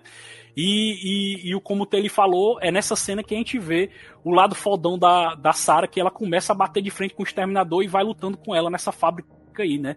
Que, que o Carl Reese liga, liga a máquina e tal. E, e ele vem se arrastando e tem aquela cena clássica dele dele tentando sair, tipo um, eu não sei se é um triturador, uma coisa assim que ele tá. É um E o Carl Reese compactador. já tá nas últimas, né? É um compactador, né? E o Carl Reese já tá nas últimas, né, Telly? E ela tentando puxar ele pra tirar ele de lá. E a cena é foda porque já o robô, já totalmente máquina e aquele, e aquele mecatrônicozão altamente, é, é, como é que se diz, assustador. Mas essa cena é muito foda. Você revê É. hoje em dia pro, pra que foi feito, né, Telly? Ela, Eu ela tem o- demais. Essa cena tem o lance ali de. Ali começa a mostrar o despertar dela, né? Pra tudo que vai rolar. Porque o Kyle desmaia. Ele desmaia, ele tá pra morrer. E aí ela levanta ele, dá um sacode nele e diz: Vamos, soldado, te mexe. Né? E ali Aí, ela. Ela, tipo, opa, então eu, eu sei quem eu sou nesse mundo agora. E esse filme E é um aí ela paradoxo, arrasta né? ele. O filme é um paradoxo, Hum. porque para pra pensar, se o Kyle Reese não tivesse voltado, não teria o John Connor. Uhum. Se o, se o Exterminador não tivesse voltado para destruir quem estava gerando o John Connor, ela continuaria sendo uma garçonetezinha, né, com a vida pacata e jamais viraria a Sarah Connor fodona. Então é um, é um ciclo, né, uma coisa louca esse, o, a teoria de voltar no tempo desse filme. Taylor, tanto é. é. que tem um lance, tem um lance que quando o Caio tá conversando com a Sarah no carro e ele explica tudo pra ela, e ela diz assim, tá, então esse é o meu futuro. Ele diz pra ela, não, esse é um possível futuro. Aqui ao longo do tempo ela vai mostrando que tem as linhas temporais, que tem o- essa mudança, né, que a, o voltar para o passado pode criar uma linha alternativa, tudo bem. Mas se a gente parar para pensar só nesse filme, se não tivesse sido feito um, um segundo filme, mesmo assim ele já mostra por si só que ela de uma simples garçonete, que continuaria sendo, se ninguém tivesse voltado para o passado, ela não terminaria o filme lá no México, né, começando a, a querer se especializar em guerrilha e grávida de um de um futuro libertador da humanidade. É. E, e uma coisa que a gente falou lá no início, que, que eu sempre achei impressionante, que o protetor dele ser, o- do protetor dela ser humano, né, que é o Kyle Reese, é justamente o risco que ele tem, né, porque é, ele morreu fazendo justamente o que ele tinha ensinado pra ele, que aquelas bombas caseiras, ele coloca no exterminador, a explosão acaba destruindo boa parte do exterminador, mas o Kyle Reese acaba morrendo no processo, né? É foda mesmo. Dele. E um mega sacrifício. Mas é ela também que gera, né, Tele, aquela cena assustadora com o mecatrônico, que é justamente a outra metade do robô que ainda tá vivo e ainda tá atrás dela se arrastando, mano. E vem a, arrastando com a ponta dos dedinhos ainda, né? Que é o que ele tem para se arrastar. Desgraçado. Sim, tu é doido, é foda demais, mano. E aí é quando ela usa aquela prensa hidráulica, né? E consegue esmagar ele, mas ela esmaga ele, mas fica o braço para fora, dando gancho pro segundo filme, né? E esse filme, o que eu acho mais legal nele é que a gente falou da foto, né? Lembra que eu falei da foto do Kyle Reese e o Edu até riu do negócio dele ter botado ela na Buda? Essa foto, ela se fecha, Edu, eu não sei se tu lembra. Essa foto se fecha quando a Sarah tá lá no México, né, Taylor? E chega um meninozinho e pergunta se pode tirar uma foto dela. E a foto que ele tirou dela é justamente a foto que o Kyle Reese estava do futuro, mano. Ela recebeu a foto e ela guardou para futuramente entregar pro Kyle Reese botar na bunda. É, o. Que, o isso o... aí foi. Pode ter ele. Não, eu ia dizer que o, o, o Samuel falou que a, a mão é um gancho para o segundo filme. Na verdade, né, quando esse filme foi escrito, ele não foi o James Cameron não a galera não pensou nele para ter uma continuação. Era um filme ponto, né? Então, uhum. naquela, naquela época, o filme para ter uma continuação, ele tinha que ser e muito bem de bilheteria. E aquele filme foi arriscado. O Schwarzenegger não era conhecido, a Linda Hamilton estava começando, o, o, James, o Michael Bean também estava. Toda a galera estava. O próprio James Cameron, né? Foi o primeiro Sim. filme dele, digamos assim, de é, orçamento médio. Então era um filme e que podia dar foi, certo. Foi, foi uma mega aposta, né? Querendo ou não, foi uma mega é. aposta, né? Ou não. Então, quer dizer, aquela mão ali, eu acho que a mensagem dela é muito mais do tipo: o, ela conseguiu parar o exterminador, mas ele chegou perto, tá entendendo? Então, tipo, aquela mão ficou. E se ele pudesse ainda esmagado ali, ela chegar perto daquela mão, ele ainda esganava ela e levava ela junto. Acho que a Isso mensagem aí. foi mais ou menos essa. E aí, claro, que depois do no segundo filme eles pegaram esse, esse gancho para transformar a história, obviamente. Mas ali eu acho que a mensagem foi muito mais essa. Se sobrasse só o braço dele e ela chegasse ali, ele, ele nem focava ela. Eu acho que o fechamento do filme é muito bonito, né? Que ela ela indo de jipe e indo embora e o meninozinho batendo na foto dela e a gente imaginando, ela já tá grávida, né? ela já tá com a barriga até grande, né? E, e ela com a esperança de ter um futuro melhor, né? Eu acho que é um, é um filme assim que tem um fechamento bem legal e, e o que eu acho mais impressionante é, é, é a continuação que eu, eu, acredito que futuramente a gente vai fazer, que é muito foda também, que liga muito, muito bem o, o primeiro com o segundo filme, né? Mas eu queria entrar num, numa parte da pauta aqui que eu acho foda, que é as curiosidades desse filme. É, pouca gente sabe, mas o Arnold Schwarzenegger ele treinou ele, várias habilidades com armas por um mês, ele se preparando para o papel. É, nas primeiras duas semanas de filmagem, ele praticou desmontar e montar as armas com a venda nos olhos. E, e, ele, e ele, ele ficou fazendo isso automaticamente. E ele passou também horas num campo de tiro usando várias armas dele sem olhar para elas ao recarregar e puxar o gatilho para ficar mais robótico, cara. Como se não bastasse, é. ele se esforçou o máximo para se tornar ambidestro, mano, pra ver, virar literalmente uma verdadeira máquina, mano. A gente deixa, tem que admirar deixa... muito o, o, o, o, Arnold Schwarzenegger por isso, né? Porque deixa eu lembrar o que, que ele usa ali. Ele usa um M16, que é um isso. fuzil. Sim. Ele usa uma, uma Spaz 12, que é uma shotgun. Sim. E ele usa uma 1911 com a mira em cima, né? Sim. Eu não lembro se tem mais alguma coisa. Se eu não me engano, ele também usa, ele usa, ele usa também uma uma, uma Uzi também, né? É, uma Uzi também, isso mesmo, é verdade. Usa São uma Uzi também. Então é. ele usa uma espingarda, ele usa um fuzil, usa uma pistola e uma, ele usa todo, praticamente todas as modalidades de arma que existem. Só não lembro se ele usou revólver, mas o resto ali tem, né? Pistola, semiautomática, tem fuzil, tem espingarda e tem submetralhadora. Ei, mas eu queria falar de, um, de, uma frase mega famosa dela, né? Do, do, do Schwarzenegger, que é I'll be back. Pra vocês terem uma ideia, né? Ele, ele, tava, ele tava ainda se adaptando, né? Com, com o idioma americano. E a frase, na verdade, que era pra ele ter falado na, na delegacia, não era I, I, I'll be back. Era pra ser I'll come back. E ele falou errado, só que o James Cameron achou legal e deixou isso aí. Acabou ficando I'll be back. Mas essa frase só pegou mesmo no segundo, né? É verdade. Mas ele fala no primeiro na delegacia, né? eu nem e... lembrava que ele falava no primeiro. Pois é, é ele, fala, ele, ele fala na delegacia, essa frase aí, entendeu? Ah, o sotaque dele é demais, né? É igual quando ele faz o Dutch lá no, no Predador. Get to the chopper! Get to the mas, chopper! Mas eu, mas eu queria, eu queria falar uma, uma coisa assim que o Tele, eu sei que ele é muito fã. Porque, porque vocês sabem que tem a eterna rivalidade dos fãs do Sly e do Arnold, entendeu? Porque o Sly, ele geralmente faz mais filme de drama, mas os dois Geralmente os dois eles, eles focam mais na ação, né? Mas o Sly se destaca mais em drama, né? Que o Arnold rarissimamente ele faz filme de drama. Eu nem lembro de cabeça que filme de drama o Arnold fez.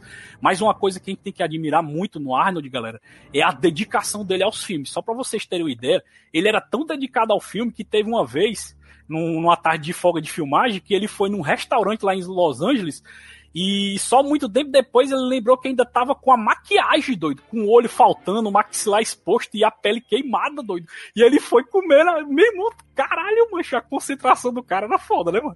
Ah, são dois atores foda, né? O, assim, o. Se a gente for falar bem friamente, o Stallone, ele é melhor ator, né? Dramaticamente tal, ele consegue. Tanto que tu vê que o, o Rambo dele é muito diferente do rock dele. Mas o, o Schwarzenegger, ele tem um carisma diferente, né? Ele é. O cara, cara, ele... é... não sei, os dois para mim são foda. Obviamente o Stallone é um pouco melhor, é, é, é melhor como ator, mas o, o Schwarzenegger ele compensa no, com o carisma dele. Oh, o, Stallone, você... o Stallone também ele trabalha muita questão de direção, muita questão de roteiro. Ele, ele fez muito roteiro dos filmes dele, então ele ao contrário do, do, do, do Arnoldão, que é mais pega o roteiro, desenvolve e entra dentro do personagem, o Stallone tem um negócio mais de criar. Sim, é, é, verdade. Ele é muito roteirista, né? Tanto que o Rock, o roteiro é dele, né? Ele queria ser o Isso. roteiro, o roteirista e o protagonista, né? É, outra coisa que eu queria falar com, com, sobre o Arnold é que ele concorreu com, com, pesos pesados dos anos 80 naquela época. Tu lembra de cabeça quem é que concorreu? Eu vou te lembrar aqui, ó. Ele concorreu com o Magno, que é o Tom Selleck, ele concorreu com Kevin Klein, que o Kevin Klein não, não é aquele. Não tem nem cara de ator de ação, né? Porra. É, pois é. Mas ele concorreu também com um ator que tinha muito. tava fazendo muito sucesso na época, que era o Michael Douglas, né? E por último, o cara mais difícil que ele concorreu foi o Mel Gibson, né? Porque o Mel Gibson naquela época ele já era mega estourado com, com, com os, os Mad Max, né, manche? E, e o Mad Max 2. Sim. E o Arnold ainda conseguiu ganhar deles, mano, de todos eles, né? É, mas eu acho que o papel era pra ser dele, né? Não tem, né? Pois é. é outra coisa é igual também... se tu parar pra pensar, o Rambo 1 lá, que até o Terence Hill foi... Dustin Hoffman foi cotado para ser o Rambo. Não tem como imaginar, né? É, pois é, é, é, incrível. E outra coisa que a gente não tem como imaginar é quem seria a Sarah Connor. Tu, sabe, tu sabia, Tele, que a Linda Hamilton ela, ela, concorreu com 40 atrizes, grandes atrizes famosas e ela ganhou? Olha só com quem, foi que ela concorreu, galera. Ela concorreu com a Bridget Fonda, com a Susan Sarandon, a Glenn Close, a Sigourney Weaver, ó, ela concorreu com a Ripley e ela ganhou da Ripley, doido. Caralho, doido. Pra ganhar esse papel, né? A Kim Basinger também tava cotada para ser a Sarah Connor, a Judy Foster, a Melanie Griffith, quem mais? A Diane Keaton, né? A Jamie Lee Curtis do, do Halloween, ele também foi cotada para ser a, a, a, a Sarah Connor, entendeu? Tem Pô, também o que? A Jessica Lange. Pois é. A Mia Farrow também, a Mia Farrow do Curtindo a Vida Doidado, né? Ela também concorreu para ser a Sarah Connor e perdeu. E a Meg Ryan, imagina a Meg Ryan de Sarah Connor, caralho, doido. E, e por último, e, e, mais incrível, foi a Madonna, mano. A Madonna também concorreu para ser a Sarah Connor. Imagina só a Sarah Connor Madonna, mano. Tu é doido, mano. A Madonna estourou em 83 com o hit Like a Virgin. E se não me falha a memória, no mesmo ano ela estrelou um filme que foi bem fraquinho também, que foi que a trilha era do, do, do, próprio disco, Like a Virgin e tal, mas não funcionou muito. Mas ia ser massa a Madonna de Sarah Connor também. Ah, a Madonna tem um filme é legal. É Como é que é o nome agora do filme dela? É... Procura-se procura -se Susan desesperadamente, procura é isso que Susan tu tá falando? Desesperadamente. É legalzinho. É bem legal esse filme aí. É classicão, mas esse filme é de sessão da tarde. É, Mas é, é. assim, eu quero falar de uma coisa muito, muito foda que, que o Edu falou no começo, que é a trilha sonora, né? Esse, esse, a pessoa responsável pela trilha sonora desse filme, ele fez muita coisa com o James Cameron. Ele é tipo o parceirozão do James Cameron. O nome dele é Brad Fiedel. E ele, e ele começou a carreira junto com James Cameron, em 1981. Ele tocava muito sintetizador e, e ele compunha muito, muito baseado em sintetizador, né? Que tem muito isso no- na trilha sonora do filme, né? Aí ele. o- olha as trilhas que o cara fez. Ele fez o Exterminador do Futuro 1, ele fez o, o do 2 também é dele, o 3 também, é, o Salvation também é dele, e o Gênesis e o Dark Fate é tudo dele, doido. E ele fez muitas, muitas trilhas sonoras de, de filme dos anos 80 também, mas realmente o que se destaca mais. Eu, eu vi a lista aqui, dele, mas o que se destaca mais, assim, fora o Exterminador, é o True Lies, mano. Ele fez a trilha também do True Lies, que também é um filme do James Cameron, mano, que é bem legal esse filme. Eu gosto muito do True Lies, é bem divertido. Que é o, o Arnold, é, como é que se diz? O, o Arnold James Bond, né? Que também é divertido pra caramba esse filme, bicho. Eu acho foda. Caguei pra ele. Não lembro de nenhuma delas. Eu só lembro da batidinha. eu só lembro da batidinha do primeiro filme e olhe lá. Até, É, né? Não. é, Foda. cara, É, porque é caguei. muito é. difícil, a trilha do Exterminador é muito difícil quando a gente. Que é difícil tu falar da, do Exterminador do Futuro sem pensar na franquia. E aí tu Sim. vai para pro segundo filme da franquia e a trilha sonora arrebenta. Mas não tem. Então é, é, é bem complicado. Sim, Matheus, aproveitando que tu tá falando aí, bichão, vamos falar dos prêmios que o Exterminador do Futuro 1 ganhou? Festi... Como é que é aqui, né, Samuel? Me ajuda? Como é que é o nome? É, Avorais? o festival de, é, o final de, é, festival de cinema de Avorais, né, que não é tão conhecido, mas ele ganhou, ganhou o grande prêmio de melhor filme. Tem, tem o mais conhecido, né, Matheus? Que é o melhor prêmio aonde? no, no Festival de Cinema Fantástico de Avorais. Meu Deus do céu, mas valia não ter ganho, né? Não, Ah, mas é, pelo é, menos eu- o cara ganhou, né, pô? Tem É, que- não, tem que- tá, eu, eu achei aqui, né? ó. Exterminador do Futuro ganhou o prêmio de melhor filme na minha casa em 1985. Tá valendo também, né? É, Tá, também tá vale. valendo, tá valendo. Tá valendo Também vale. Mas, mas Né? tem, mas, mas tem um prêmio que é conhecido, viu? Que ele ganhou o Saturn Awards de melhor filme de ficção científica, melhor roteiro pelo James Cameron James e melhor Cameron. maquiagem. Pois Isso é. mesmo. E indicação, ele ganhou melhor diretor, né, Matheus, por James Cameron. James Cameron, Melhor- melhor, ator com o Arnold Schwarzenegger. Olha né, o aí, melhor ator pro Arnold, mas como roubou Melhor, né, aí. Melhor Ah, atriz pra Linda sozinho, né? Hamilton. Ah, e melhor música do Brad Fiedel, esse, esse mesmo que tu tinha falado. Tava concorrendo sozinho? Não, aí eu não, aí eu não lembro se ele tava concorrendo sozinho, mas ele, ele ganhou todas esses, essas indicações, na verdade, do Saturn Awards, que a gente tá falando aí. Assim, tem um blocozinho aqui, que esse bloco é mega pessoal, que eu acho massa a última vez que a gente fez ele, né? Que é justamente a gente indicar os melhores jogos do, de games do, do filme propriamente dito, né? Eu vou começar com o meu e vocês vão puxando de vocês. Se for o mesmo do meu, vocês vão lá e me complementam, né? Pra mim, o melhor jogo do Exterminador do Futuro 1 é do Mega Drive, que é o Term- The Terminator do Mega Drive, que você começa com o futuro distópico, que o, o Kyle Reese tá tentando destruir as máquinas e tal, e vai passando cada, cada ele, ele é meio que de plataforma, né? E cada fase é um momento do filme, né? Que tem a, a, a- o momento lá dele fugindo, indo pro shopping e tal, e ele atirando de escopeta. E pra mim esse jogo é bem feito pra caralho, galera, mas ele é bem difícil de achar.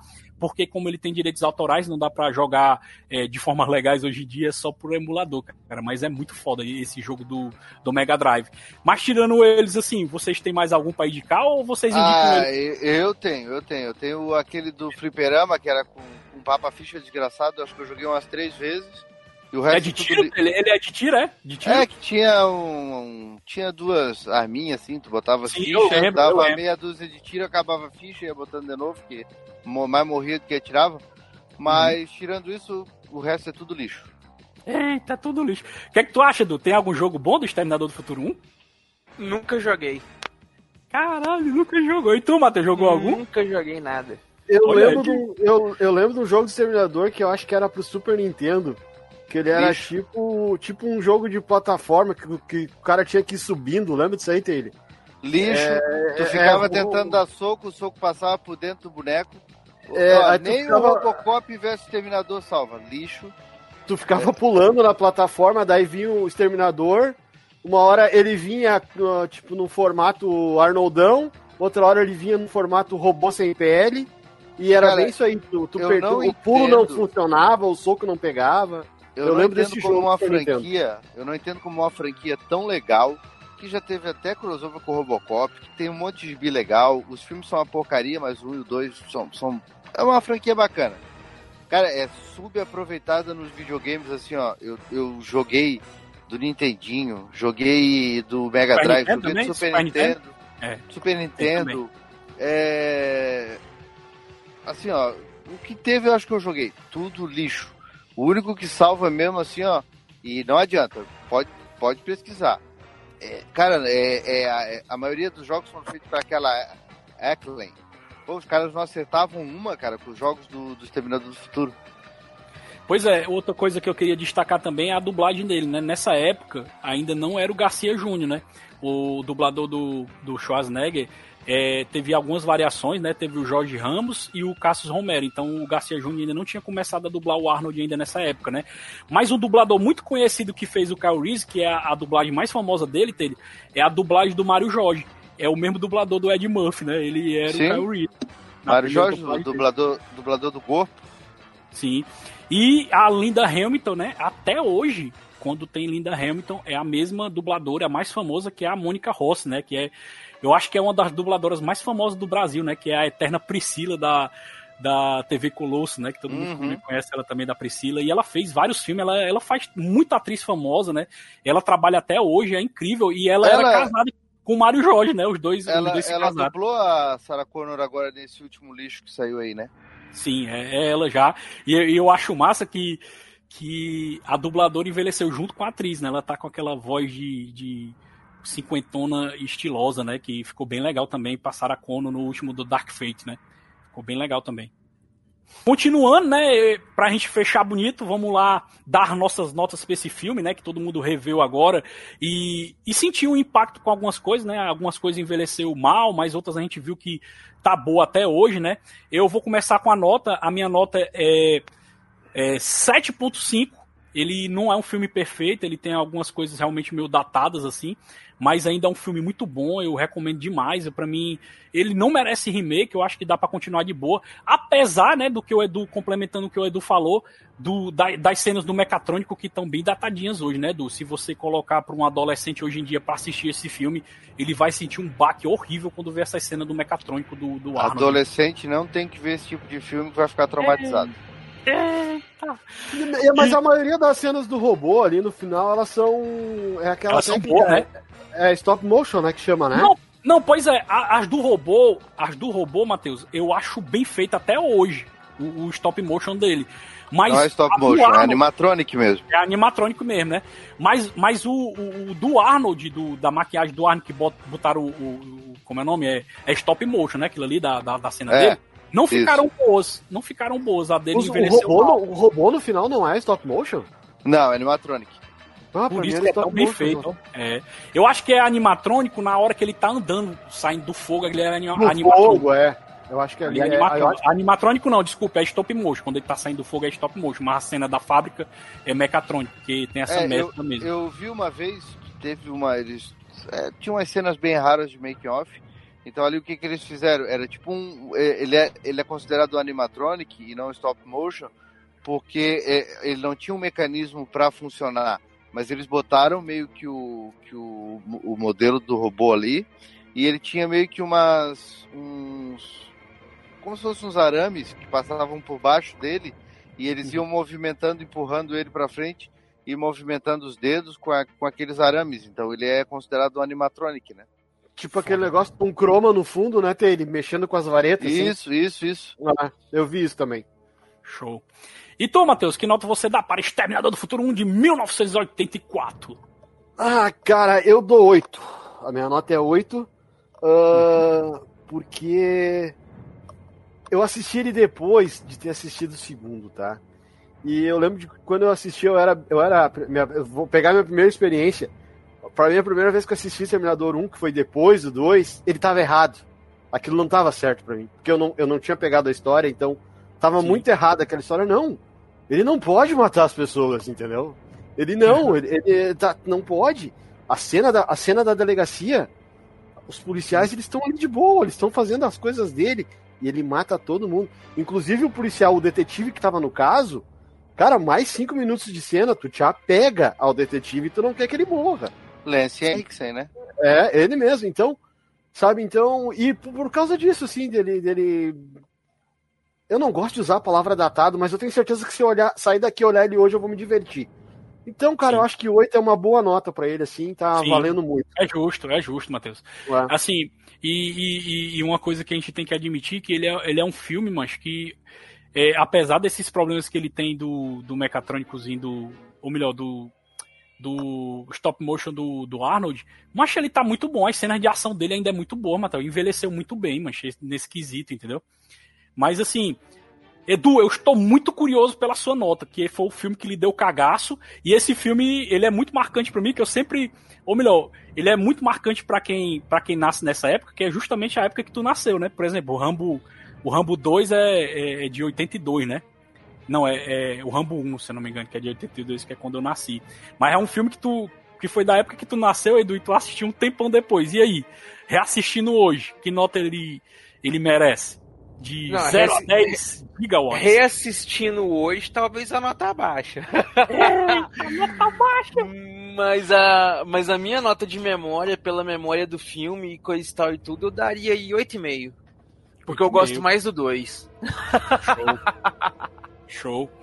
E tu, grande Taylor, você que é, assistiu o filme na ordem e não sentiu o baque, na verdade, tu que sentiu o baque quando, quando inverte e o Arnold fica, fica o mocinho no segundo filme, né? Porque eu não É, senti isso aí, porque é. eu assisti o segundo filme primeiro, né?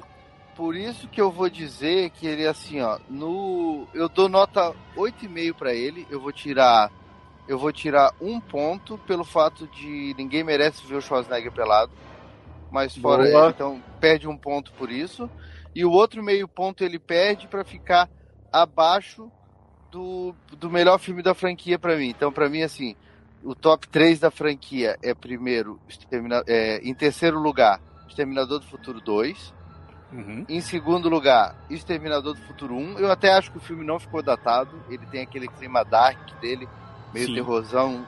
E tu adora ficção. E tu adora terror B, né? Então dá certinho. É, e dá certo. Não, mas Ele, em primeiro lugar, em primeiro lugar do melhor filme da franquia, continua sendo Kerouac. Olha, eu quero lá, cara. Olha aí. Então, galera, e fez esse discurso todo, essa pompa toda e não sei o que, e não falou a caralho da nota do filme. Ah, é mesmo. Oito e meio.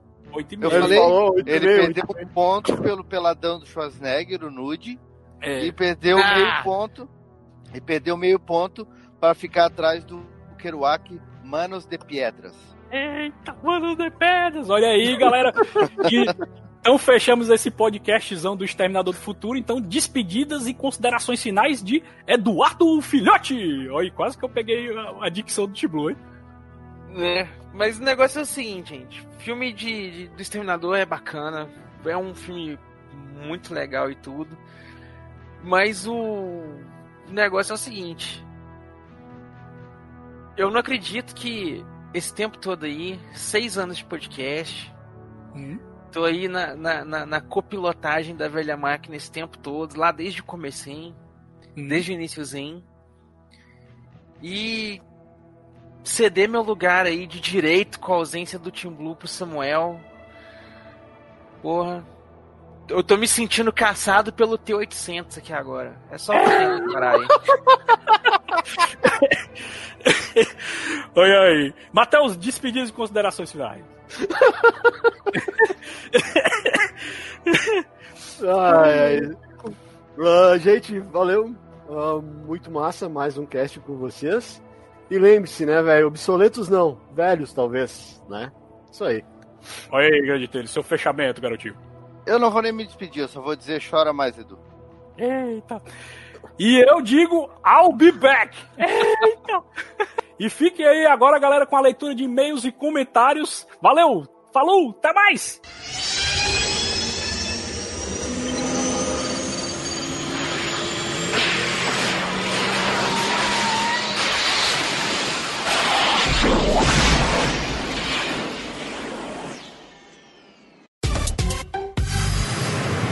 e-mails e recadinhos.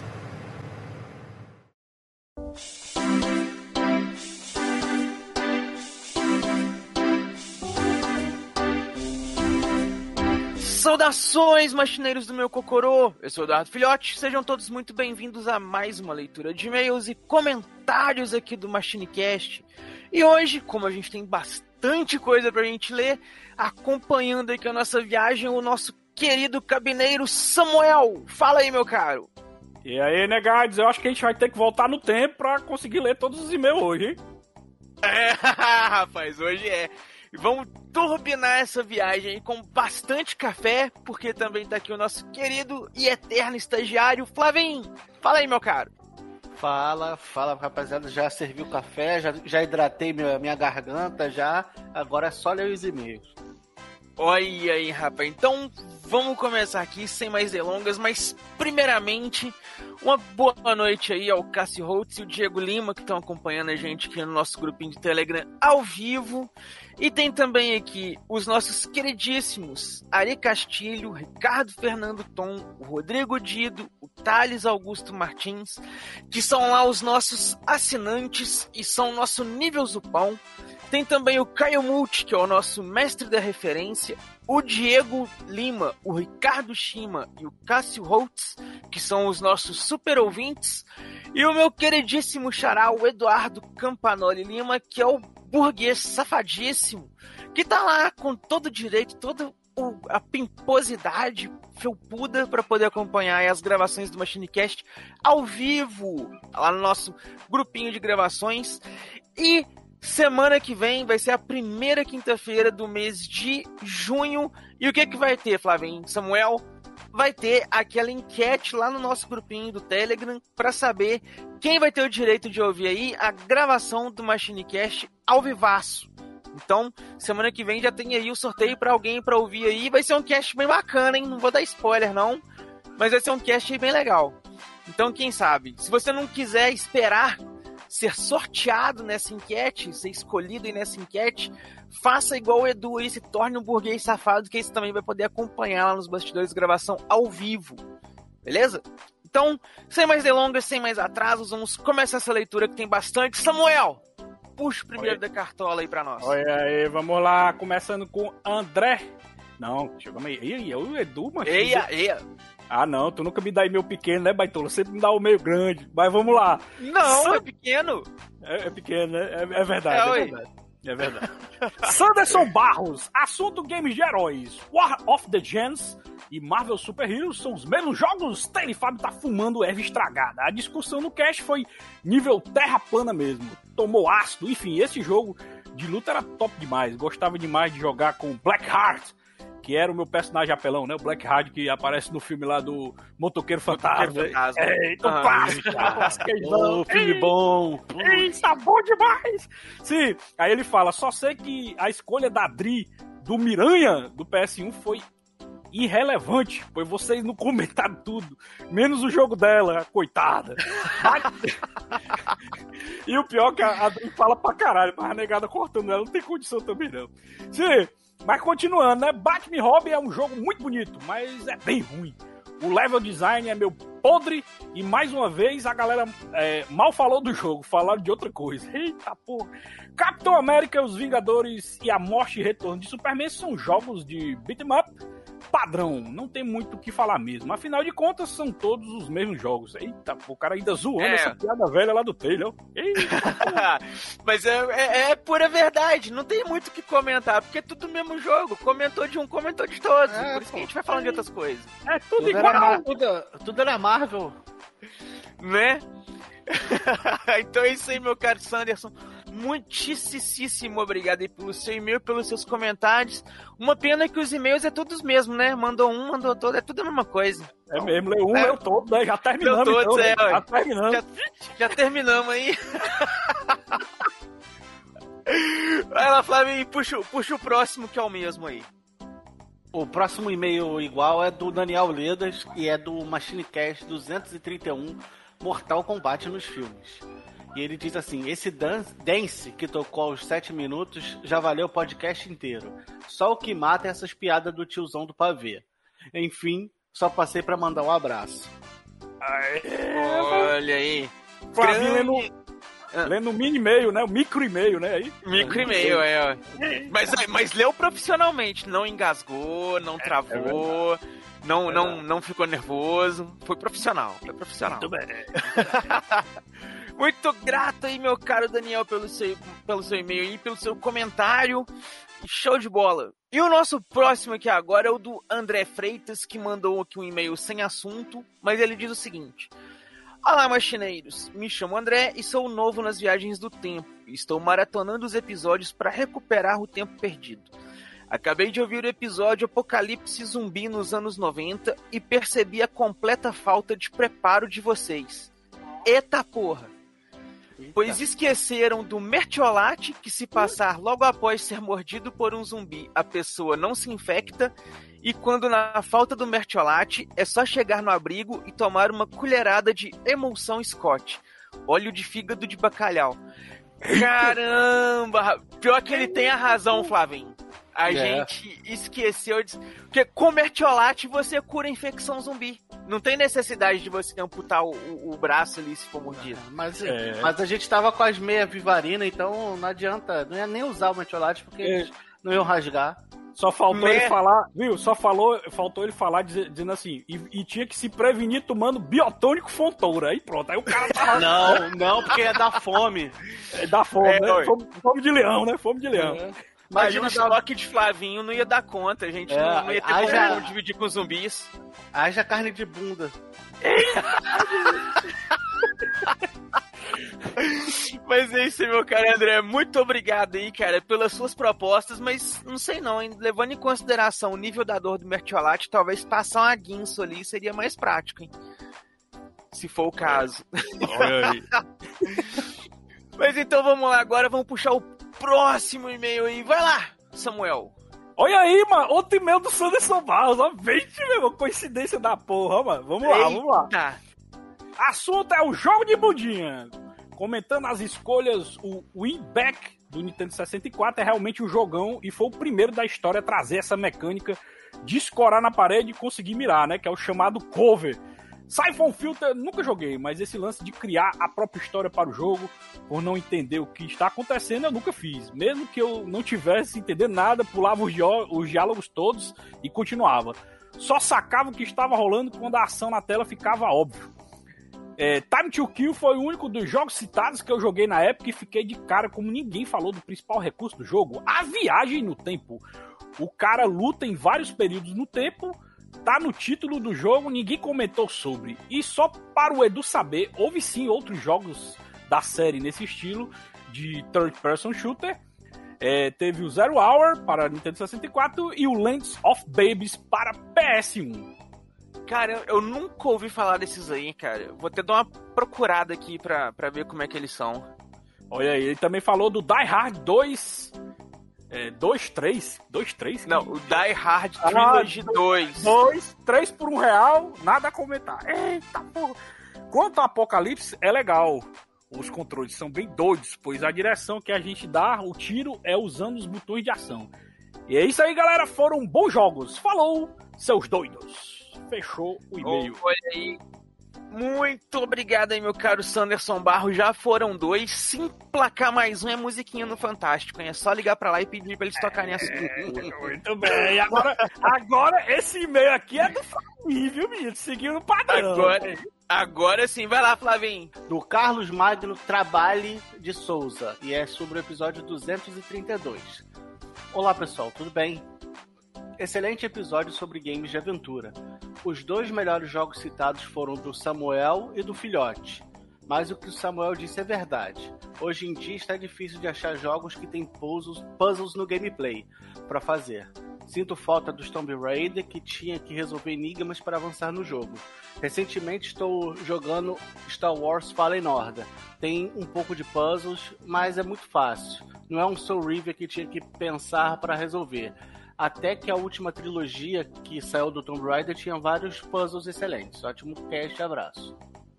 Olha aí, meu caro Carlos Magno. Esse aí tem trabalho até no nome, tá vendo? Esse aqui é Mesmo. profissional. Muito obrigado aí, meu caro, pelas suas considerações. Games mais moderninhos com puzzles. Realmente, tem, tem, tem, eu tenho visto pouco também. Eu ia ver que eu ia tentar ver se tinha algum aqui pra te indicar, mas além dos Tomb Raiders no, novos aí, não, não me lembrei de nenhum, não. Ah, Aí você já citou? Uncharted. É, o Uncharted tem ótimos puzzles também, eu gosto do Uncharted. Eu só joguei o 2 aí eu não sei falar se os outros têm também. Eu tô jogando o PS Vita, no- o Uncharted Golden Abyss, né? Porque era o único que eu não tinha jogado e é bem legal, cara. Eu tô gostando. Tinha gente falando mal, mas ele tem ótimos puzzles também. Então realmente é uma boa Olha. indicação à franquia Uncharted. É, então fica aí, ó, indicação aí da, da franquia Uncharted, então, pra compensar essa falta aí. São quatro joguinhos no, no, no Play, mais o do PS, do PS Vita aí, ó. Isso mesmo. E, um E mais o. É, e mais Acho o que- Stand Alone lá também, né? Do Uncharted 4, que é o. o esqueci o nome dele lá, da- das meninas. É. É o Legacy alguma coisa o nome dele. Uncharted Lost Le- Legacy. Lost Legacy, isso mesmo. É, aquele Stand Alone. E então é isso aí, fica então a recomendação. E vamos pro próximo e-mail aqui agora, que é do Noel Rosa, que mandou aqui o seguinte. Ele mandou o assunto, mas eu esqueci de copiar ele, e depois que eu fui perceber que eu tinha esquecido, eu não achei o e-mail pra voltar e pegar o assunto, aí ficou sem. Mas aí foi falha minha, peço perdão. mas ele diz aqui o seguinte, ó. Galera, Noel aqui presente, vocês estão bem? Espero que sim, amém. Todo mundo bom. Cadê o Team Blue? O nosso Big Boss está bem? Ele volta quando? Vocês podem nos dizer alguma coisa? Cara, podemos dizer sim. Alguma coisa. Era só isso? Não tá dito. Mas falando sério, o Team Blue tá, tá bem, ele se afastou aí pra poder resolver umas questões de saúde, umas questões lá particulares dele, descansar um pouco e quem sabe aí o que, que pode acontecer. Mas ele tá aí nos bastidores, tá acompanhando, continua encabeçando o projeto aí, não tá tão distante assim, pode continuar. Tá lá no grupinho do Telegram também, comentando muito, fazendo muita lorota lá. Então continua acompanhando com a gente aí. E ele diz aqui o seguinte, ó. Também peço que não me excluam do Telegram por falta de participação assídua, porque estou ausente nos últimos dias. O meu celular quebrou, não sei acessar o Telegram por outros meios, mas tão logo consiga comprar outro celular, volto para o nosso grupinho. Valeu! Sobre esse negócio de sorteio para ouvir o cast com vocês, como será se o ganhador morar muito longe? Quando vocês dizem que o vencedor desse sorteio vai ouvir o cast com vocês ao vivo, é metafórico, não é mesmo? Pois é impossível. Todos moraram, todos moram longe uns dos outros, a não ser que vocês vão pagar a passagem e a hospedagem. Expliquem-me esse negócio direito.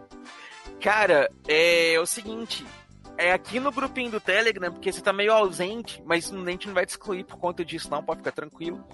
É porque lá no grupinho do Telegram que a gente faz a gravação. O Telegram ele tem uma função lá agora que ele faz a chamada para gravação, então a gente tá utilizando ele para fazer as gravações do cast. E o a gravar ao vivo é que a gente vai liberar ah, o canal para quem ganhar o- a enquete lá, o vencedor da enquete, poder acompanhar essa gravação com a gente lá no canal. Então ele vai estar com o áudio do microfone mutado, mas vai estar ouvindo lá em tempo real a gravação. Vai estar vendo como ela acontece, do É. jeito que ela está acontecendo ali, entre aspas, ao vivo. Não É, ao como- vivo presencialmente. É, é como Mas é se tipo uma live. Isso mesmo, Edu. Como se fosse uma live, mas uma live particular da gente e do ouvinte que tá ouvindo a gente lá. Isso, exatamente. E aí, se você quiser também, caso não seja sorteado na enquete ou escolhido lá na enquete, você pode se tornar um assinante nosso burguês safado, que aí você pode ouvir não só essa primeira do mês, como qualquer outra que você quiser acompanhar lá ao vivo com a gente. Beleza? Qualquer, se tiver dúvida ainda, manda no próximo e-mail pra gente. E ele continua aqui, ó. Sobre Mortal Kombat, sério, eu nunca liguei para o sorteio, para o roteiro. Só queria ver o visual dos personagens, os poderes e as lutas. O resto não me interessava. Aliás, assim também sempre foi. É e acho que provavelmente sempre vai ser com todos os filmes, séries, minisséries, HQs e todas essas coisas de super-heróis, seres poderosos e ficção que assisto muito. Me interesso apenas e por enquanto pelo visual das roupas, pela fotografia e coreografias. Eu só queria, quero e acho que sempre vou querer saber apenas dos incríveis uniformes, poderes e lutas. A história em si mesma não importa tanto. Então, minha opinião sobre Mortal Kombat é sem significado, mesmo porque eu gostei pacas de todas as produções referentes à franquia, devido ao meu interesse pelo visual dos personagens, poderes e as lutas. Eu só não joguei os games. Eu me interesso muito mais pelo visual, pela fotografia, coreografia das lutas dessas produções cinematográficas e afins. E nesse caso, acho que posso opinar, e vou dizer com alguma certeza que o Mortal Kombat é uma grande merda nesses quesitos. Que isso? Caraca! Para agora! Para agora! Caraca, eu já ia, já tô pensando aqui, pô, o cara vai falar que o filme é 10 de 10 porque o filme Edu. visualmente ficou legal, né? Pois é. O que eu acho massa foi o plot twist. Porque eu não me preocupo com o roteiro, meu negócio é visual, não sei o que, não sei o que lá. Então eu sou um cara mais feliz. Aí quando de repente o cara vai dizer são tudo umas merdas, o que. É, Ué, cara, foi... Esse foi um plot twist muito inesperado.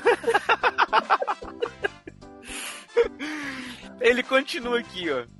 Todos os filmes e desenhos do Mortal Kombat, minha opinião, são tão merda quanto a série do Punho de Ferro. Porque nessa o personagem era tosco, suas lutas ridículas e o visual do uniforme. Espera, que uniforme ele usou?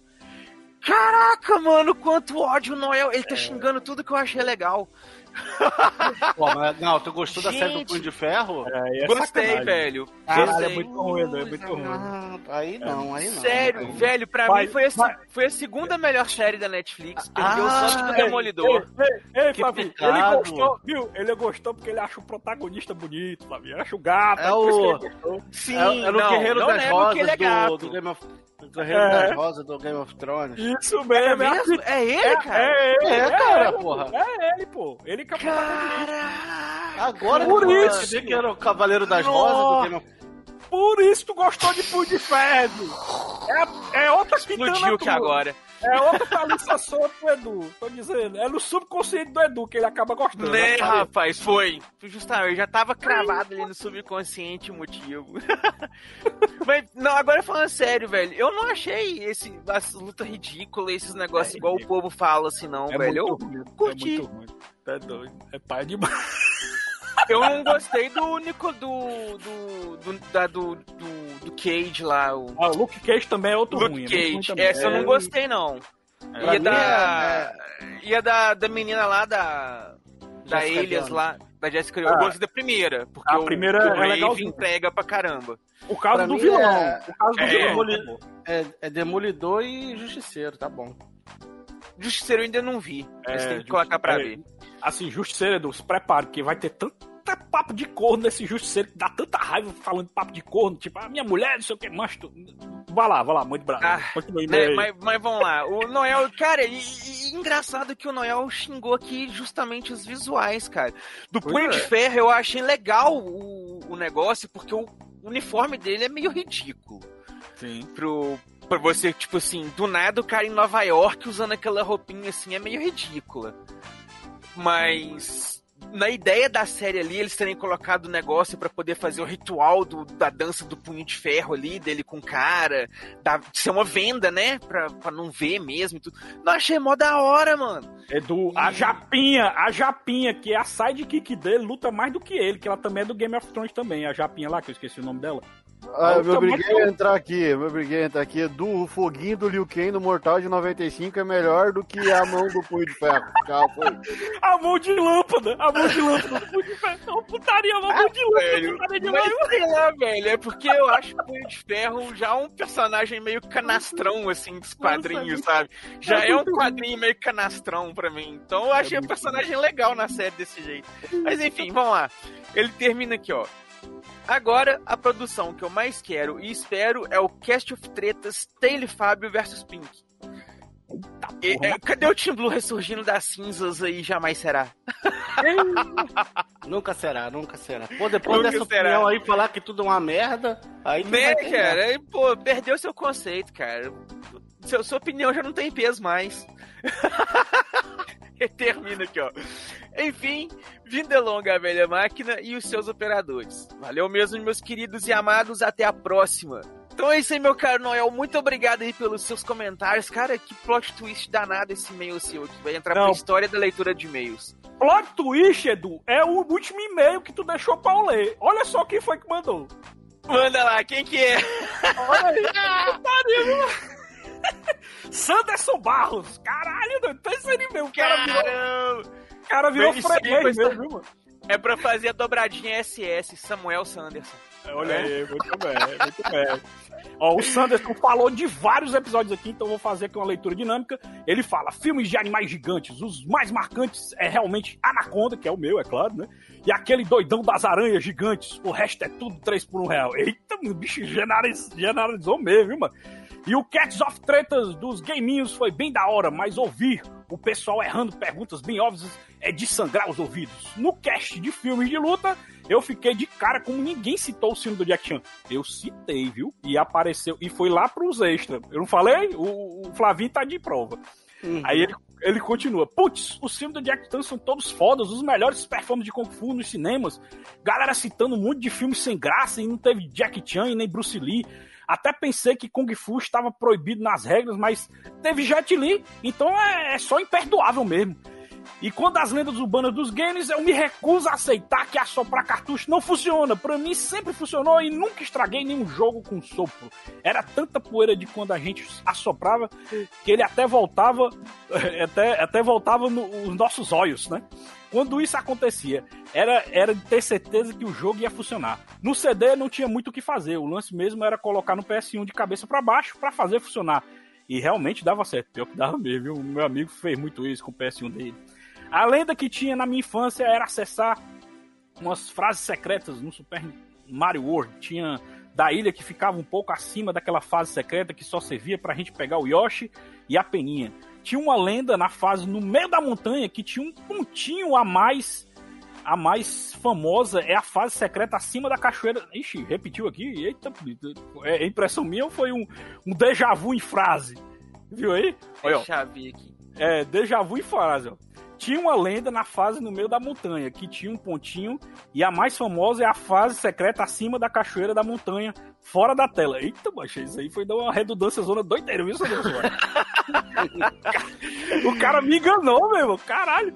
Fala, ô, seus malucos. Tu que criou uma lenda urbana agora, que foi o déjà vu numa frase, viu? Que eu nunca tinha visto isso na minha vida. Né, rapaz? Bugou a Matrix do e-mail. É, caralho, muito bem. E, e Edu, fechamos os e-mails. Cara, eu tô admirado. A gente conseguiu, mano. Não acredito, não. A gente fechou os e-mails, meu irmão. Inacreditável. Rapaz, aqui o negócio é profissional. Eu só tava. É porque eu, eu tava com. Como tava é, de lá. Com as asas podadas, por isso que falhou a leitura de e-mails lá. Mas depois que já me foi explicado que eu não tinha limitação dos 15 minutos, mas isso acabou. É, muito bem. Mas então é isso aí, pessoal. A galera comentou bastante aqui no nosso grupo em Telegram aqui, enquanto a gente tava lendo os e-mails. Tem uns comentários legais aqui. Até o Ziu lá do Bagulho da Vez que gravou com a gente, Samuel. O Ziu não, mano. do- Viu, não. o Zuil. Zuil. É, o Zuil tá aqui no grupinho do Telegram também comentando com a gente. Então, galera, ouçam lá o podcast dele também, lá o Bagulho da Vez, que é bem legal. Ele, lá ele não comenta sobre fuga das galinhas, podem ficar tranquilos. É, eu, eu ouvi, galera, eu recomendo. É, é bem divertido o podcast dele. A Adri tá sempre participando, a Adri é praticamente integrante fixo lá. Todo podcast ela tá no meio lá com a galera. né?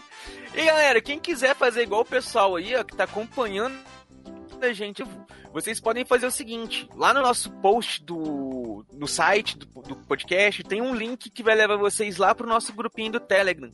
Esse grupinho é aberto para todo mundo que quiser entrar. É, que tiver lá uma conta no Telegram, obviamente. Então você cria uma conta no Telegram, entra no nosso grupinho, não precisa ser assinante, não precisa nada. E lá você vai poder acompanhar toda quinta-feira, às 19h30, ao vivo aqui com a gente, essa leitura de e-mails e comentários. Inclusive, se vocês quiserem comentar lá no chat do Telegram, enquanto a gente está fazendo a leitura aqui, a gente vai tentando acompanhar vocês lá também. Ok? Então é isso. Espero que todos tenham gostado dessa leitura de e comentários, tenham curtido essa viagem pelo tempo. E nos vemos aí pela próxima viagem. Valeu! Falou, negades! Fui! Tchau! Tchau!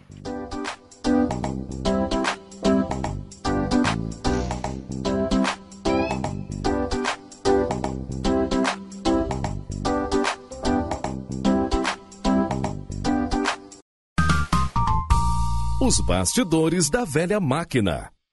Diz que tá vindo uma tempestade. Aí ela dá aquela respirada e a frase dela é: Eu sei. E aí corta pra ela indo embora, né? Então, temos um gancho ou só temos um final de tipo: O mundo vai acabar mesmo e ela sabe?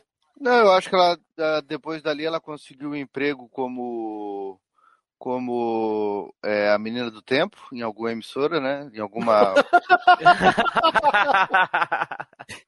né? Tipo, tá vindo uma tempestade, eu sei. Vocês tratam o Exterminador do Futuro como uma linha só ou com várias linhas temporais? Cara, eu trato, Eu trato assim como várias linhas. É. Não, não tem, não tem o que tratar como uma. Não existe uma. O, o primeiro filme já cria duas. A É. Sarah já, já acaba o filme numa linha temporal que não é a que o Kyle Reese saiu. O próprio Dark Fate fala isso, né? A, a Sarah Connor fala que quando foi modificada a linha do tempo, o criou uma que o quando o, o John Connor acaba morrendo lá, que o, o T800 mata ele, acabou se criando uma linha do tempo muito pior do que deveria ser, né? Eu, eu, eu, tra- eu tratava assim, ó, o, o, numa linha só, na minha cabeça era assim nas antigas, ó. O, o John Connor mandou o próprio pai para proteger a mãe. Por isso ele nasceu. Ok. Uhum. Então, na primeira, essa primeira parte, o que que acontece? As máquinas mandaram matar a mãe para não ter o filho. Não funcionou. O filho nasceu. Então vamos pro 2. O 2 ainda continua tendo sequência, porque tudo do primeiro T800 ficou ali.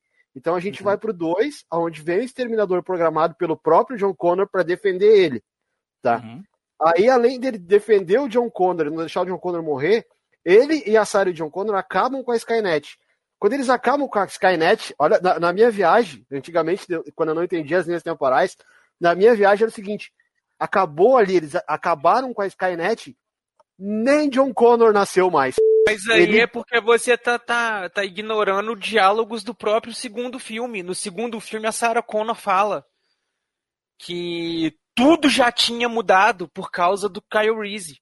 Porque mudou a data, né, né, Duto? Lembra que mudou a É. data no 2? Mudou Aham. a data do, do fim do mundo no 2. Sim, sim, sim, sim. É, Sim, ela mesma já fala, "Ah, mundo- tudo já mudou, não sei o que, não é o mesmo futuro e coisa e tal, e tá tudo diferente. Eu vou, eu vou sair que eu tenho que comer, que eu tô morrendo de fome. Vai lá, Vai lá, boa noite aí. que, Grande que ela abraço, se passa no futuro, que o cara Valeu, salva o Kyle Reese e Valeu interage com. Vamos jantar. Depois a gente conversa, a gente troca uma ideia sobre isso aí. Beleza, então. Valeu, grande Edu. Valeu, Matheus. Até mais, galera. Valeu, gente. Gente, gente. Abraço. Boa noite aí pra vocês. Valeu, boa noite.